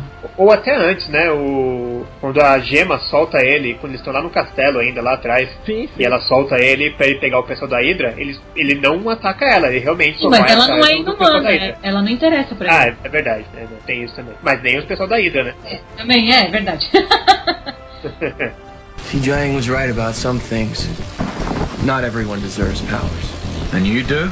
E aí a gente chega no último capítulo, né? Um capítulo duplo até, muito bacana. É, é um, um capítulo que foi, foi preparado ao longo de toda a segunda parte dessa terceira temporada. Desde que a Daisy tocou lá no Inumano Vidente, né? Do, do- Ele acabou morrendo no decorrer da história, né? Não sei nem quem matou ele, mas enfim. E aí ela é, teve aquela primeira, aquela, aquele episódio que ela teve a primeira visão, né? De que ela achava que alguém ia atirar nela, alguma coisa desse tipo. O próprio Gideon tocou nele, também viu a própria morte, né? A- a- acabou, vi- acabou a gente percebendo que as visões não eram exatamente iguais, né? Porque, por exemplo, o Gideon viu, na verdade, a morte da filha dele, né? Também, antes de tudo, né? O Colmeia usou ela pra se vingar dele, né? E, e aí sim, a última visão da Daisy mostrava ela em órbita, num Queen Jet, com aquele crucifixo marcante, como o Donovan falou. E no episódio final, aquele crucifixo rodou de bolso, rodou de mão à vontade. Tava deixando todo mundo maluco, né? Batata quente.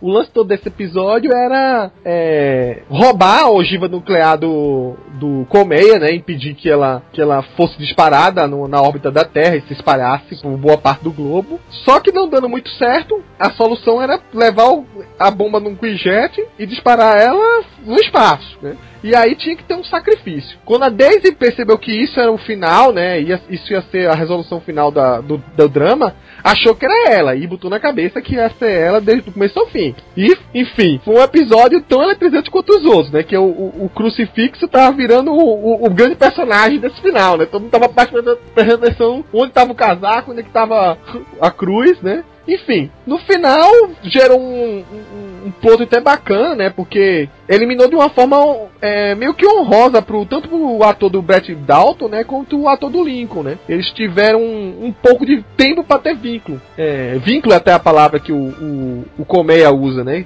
Que é uma coisa que ele nunca chegou a ter realmente. E ele meio que mostrou que tinha um pouco de inveja do, do Andrew, né? Ou não sei se era ele ou se era o, o, o Ward, né? Porque em determinado momento jogaram lá umas eletricidade na cabeça dele que ele ficou com as memórias embaralhadas, né? E aí mostrou que acho que o grande drama da vida deles, tudo que ele queria era ter vínculo, né? E apesar de ele ter vínculos com todos os inumanos que ele tocasse, né? Que ele quisesse dominar. Mas não um vínculo de verdade, né? Um vínculo que ele pudesse experimentar. E aí tem um- uma cena meio poética, meio dramática, assim, que é bem bacana, né?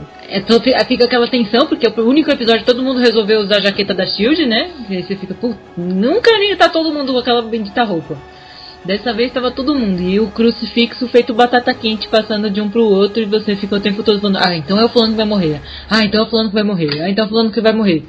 Mas assim, dava pra ver que, óbvio, era pra criar esse suspense mesmo. Gente já pensava, ah, não é a Yoyo porque ia ser muito óbvio. Então, achei que foi a escolha certa. Porque não, não que o Lincoln seja tão chato assim, mas que ele já tava num. Ele já, já tinha desenvolvido que um que eu tinha pra desenvolver do personagem, e aquele relacionamento com a Sky ia ficar muito chatinho se, se resolvesse a trama agora.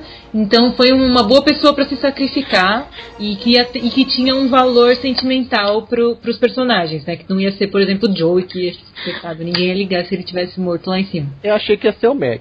Você achou que ia ser o Mac? Nossa, ia ser tenso se fosse o Mac. Eu achei que, que assim, o Mac acabou daquele trio que veio junto com a Bob e o Hunter, sobrou ele. Então ele meio que ficou sumido. Ele criou uma empatia, ele virou um personagem tão. É. Interessante, ligado na franquia, que acho que eles não iam eliminar É, ele agora. E eu acho que assim, mudaram o, o foco dele no momento que ele se auto-intitulou o grande parceiro da Daisy, né? É. Tanto que tem aquela cena dramática que ela dá uma Ela porrada nele, ele, né? Ferrada. É porque o bicho é forte, viu? Porque senão ela tinha matado. É, não, e ele é um trambolhão, né? Como é que fala? Tem uma palavra que não. Parrudão. É, não é essa palavra, mas não lembro agora. E... Bopato. Não é, não é isso que eu falo. E... Bobalhão? Não, gente, não. Truculento, uma coisa assim. E eu achei que foi, foi uma melhor escolha de personagem, porque além de ele não fazer tanta falta depois, ele tem a relação com a Daisy que deixou o, o clima super dramático dele dele ter ido se sacrificar. O Hive Ward morrer daquele jeito também teve. até- Você fica até um pouco de pena até do próprio Hive naquele momento.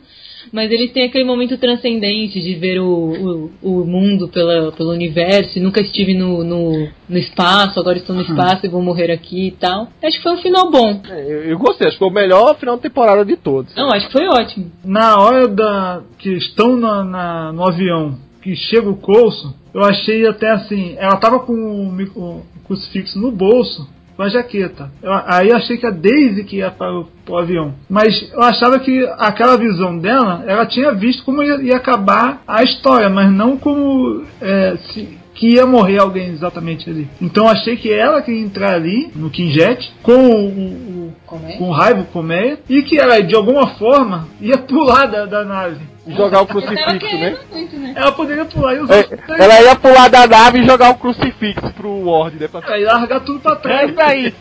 De algum jeito ela ia sair da nave. Aí de repente o, o Lincoln aparece dentro. Ah, pô, isso Não, fora que- não vai ter aquela saída. Eles explicaram que fez super sentido, né? Porque o Lincoln era o único que podia fritar o- os comandos e de jeito É nenhum porque eu voltar. não gosto de coisa assim, exatamente. Ah, uma profecia, vai acontecer isso e tem que acontecer até o final. Podia ter um outro plot twist no final, assim, mas o plot twist é que alguém tinha que aconteceu. morrer mesmo. Ah, não saber. Porque a visão do cara era sempre uma morte. Ela viu aquilo quando ela encostou no cara. Podia ser o Hive, a morte do Hive. Ela acabou vendo Ah, duas bom, mortes e não sei. sabia. É, bom. É que na verdade ela vê o crucifixo e ela vê a, a jaqueta, então alguém da Shield teria que estar lá pra, pra morrer. Ela não sabia E quem. né? gotinhas de sangue, né? Flutuando. Dá pra gente falar também é que uma cena bem legal desse final foi toda aquela parte onde o, o Coulson tá conversando com o Colmeia, na verdade só pra enrolar ele enquanto, enquanto o pessoal tá ali é, é, tentando pegar o Gibe e resolver, e resolver o problema, e o Coulson tá ali enrolando, enrolando ele na conversa, e aí no final, quando o Hyde se, se enche e vai pegar, e aí descobre que na verdade era só um holograma, e aí o Coulson faz até uma referência pra, É pra. Star Wars, né? Sempre Ele, ele faz isso. como se fosse aquela mensagem É. é, ele, é sempre, sempre, quis, sempre quis fazer isso, como se fosse a mensagem da Princesa Leia pedindo ajuda lá, né? Obi-Wan Kenobi, holograma you're do- my. Já viu o meme dele no holograma? De Princesa Leia? É, tem um meme que é ele vestido de princesa Leia. É, Não, e é- outra é coisa, né? sensacional. é- é- essa cena aí é legal porque mostra de uma forma completa a verdadeira cara da colmeia, né? Sim. Que é aquele monstro Não, já assim. tinha aparecido uma vez. É, tinha parecido de costas, De né? costas, né? Só com aqueles cabelinhos saltando assim, né? Os cabelinhos não, os tentáculos de Lula dele. Aí a gente, a gente vê de frente, né? Aquela coisa sem nariz, parecendo um ETzão mesmo. E, e aí sim, acho que foi um- uma coisa legal pros fãs, porque é exatamente igual o que a gente vê nos quadrinhos, né? Um- um- uma criatura monstruosa mesmo. E acho que a gente mal falou da, da interpretação do, do ator como colmeia, né? Porque ele mudou radicalmente do que ele era, né? Ficou aquela coisa meio elegante, né? Ele parecia que tava andando meio flutuando, né? Com aquela com aquele sobretudo que ficava toda hora jogando as abas, né? Ele parecia um vampiro, assim. De... É, pois é, né? E- Não, e ainda depois, quando eles têm aquela aquela ideia de meio que fazer uma máquina da- da- das memórias pra atordoar ele, e ele começa a ter memória de todos os, os corpos que ele pegou, ele também faz muito bem. Cada hora ele tá, tá, tá numa coisa, uma hora ele é Ward, uma hora ele é Danny, uma hora ele é o irmão do Gideon, e tá doidão, né? Pois é, né? Não, a, surta, a ele atuação dele é fenomenal ali, né? E, e vale ressaltar ainda dessa parte final, porque não podia deixar de ter, né? Uma luta muito foda dele com a Daisy, né? E a Daisy usando não só a- a- as técnicas de luta, como usando os poderes dela de concussão. Ficou um negócio muito bem feito. Eu acho que um- uma das melhores lutas do seriado foi essa daí, né? É, é, teve uma outra na segunda temporada, que também foi com a Daisy, que ela meio que seguiu a linha do Demolidor, de usar aquela câmera que vai seguindo toda hora, né? É, sem cortes, né?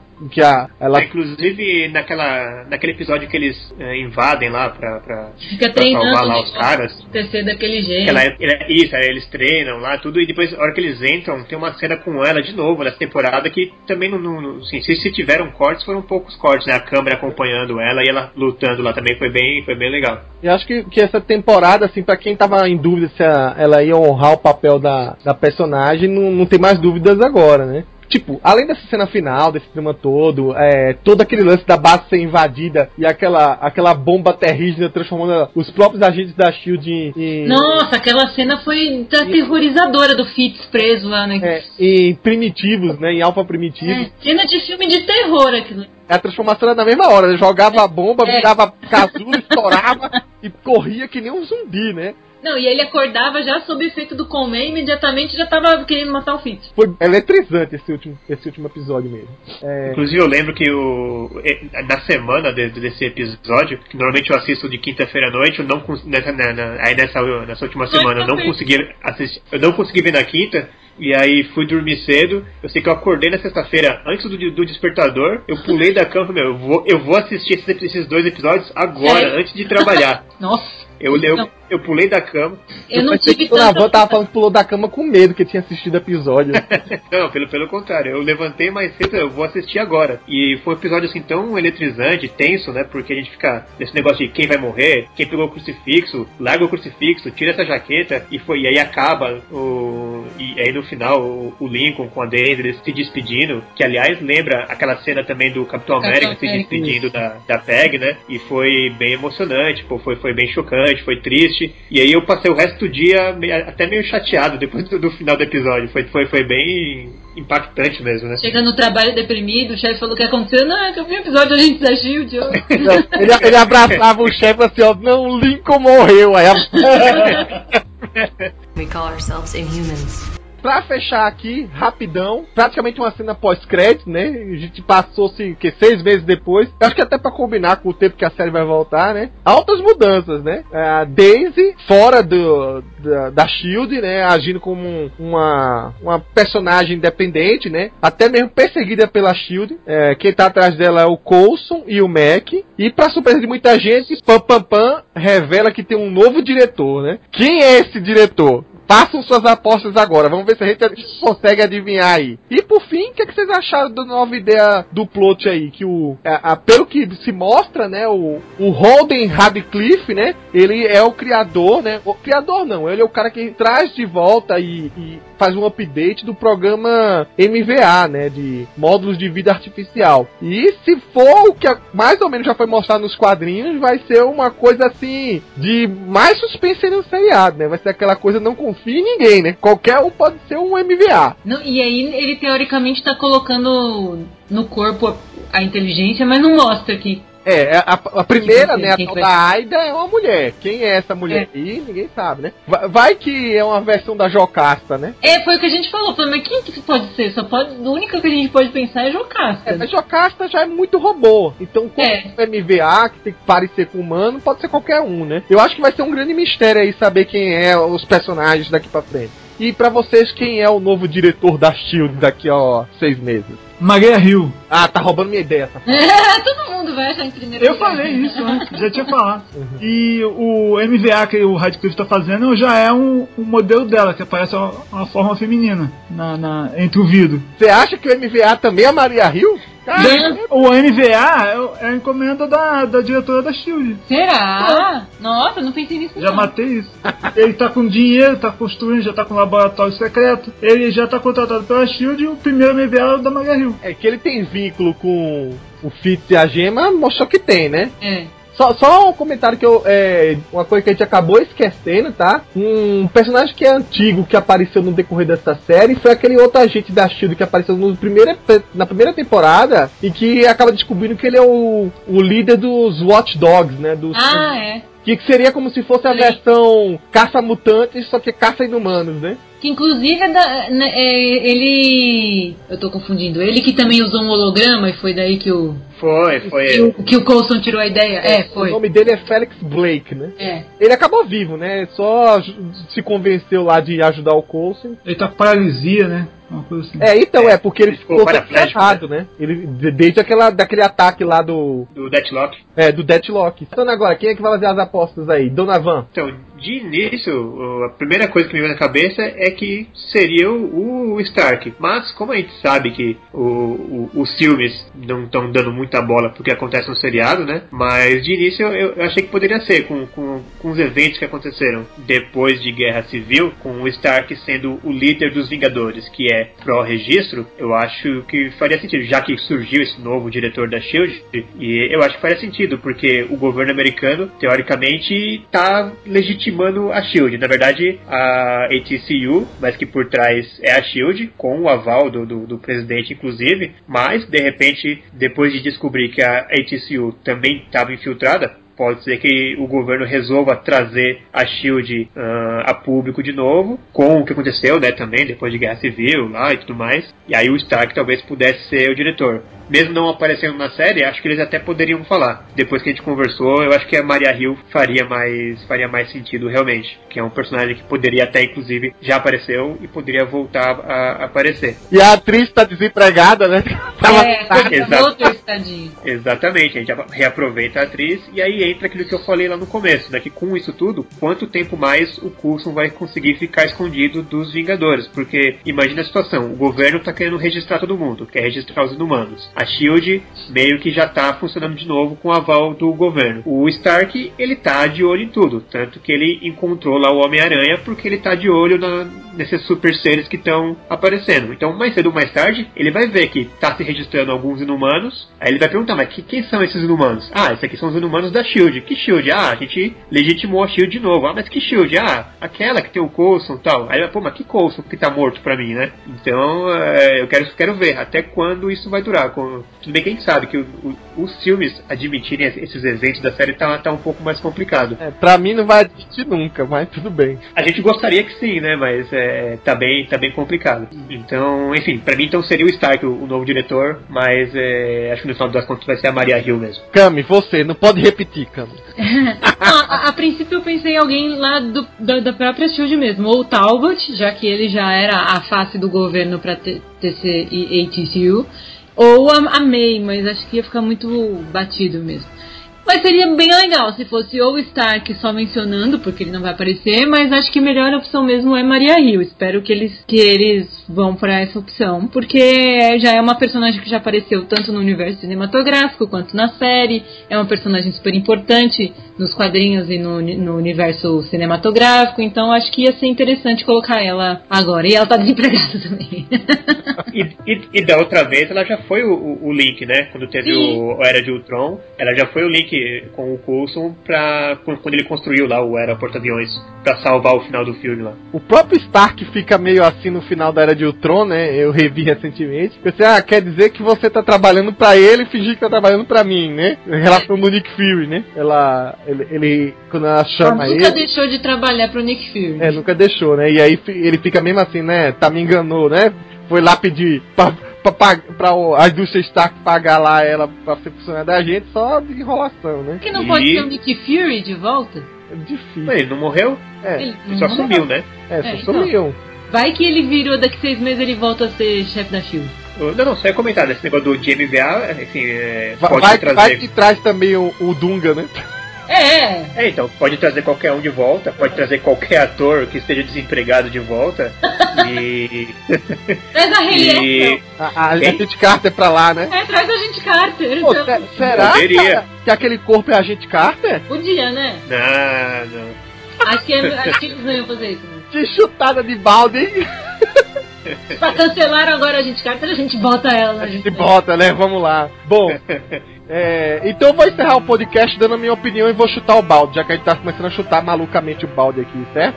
Minha aposta: o diretor não é o diretor da Shield, é o diretor da Martelo e quem é o diretor é o Norman Osborn. Nossa! Bom! Então a gente encerra por aqui o podcast e até o próximo, pessoal. Tchau!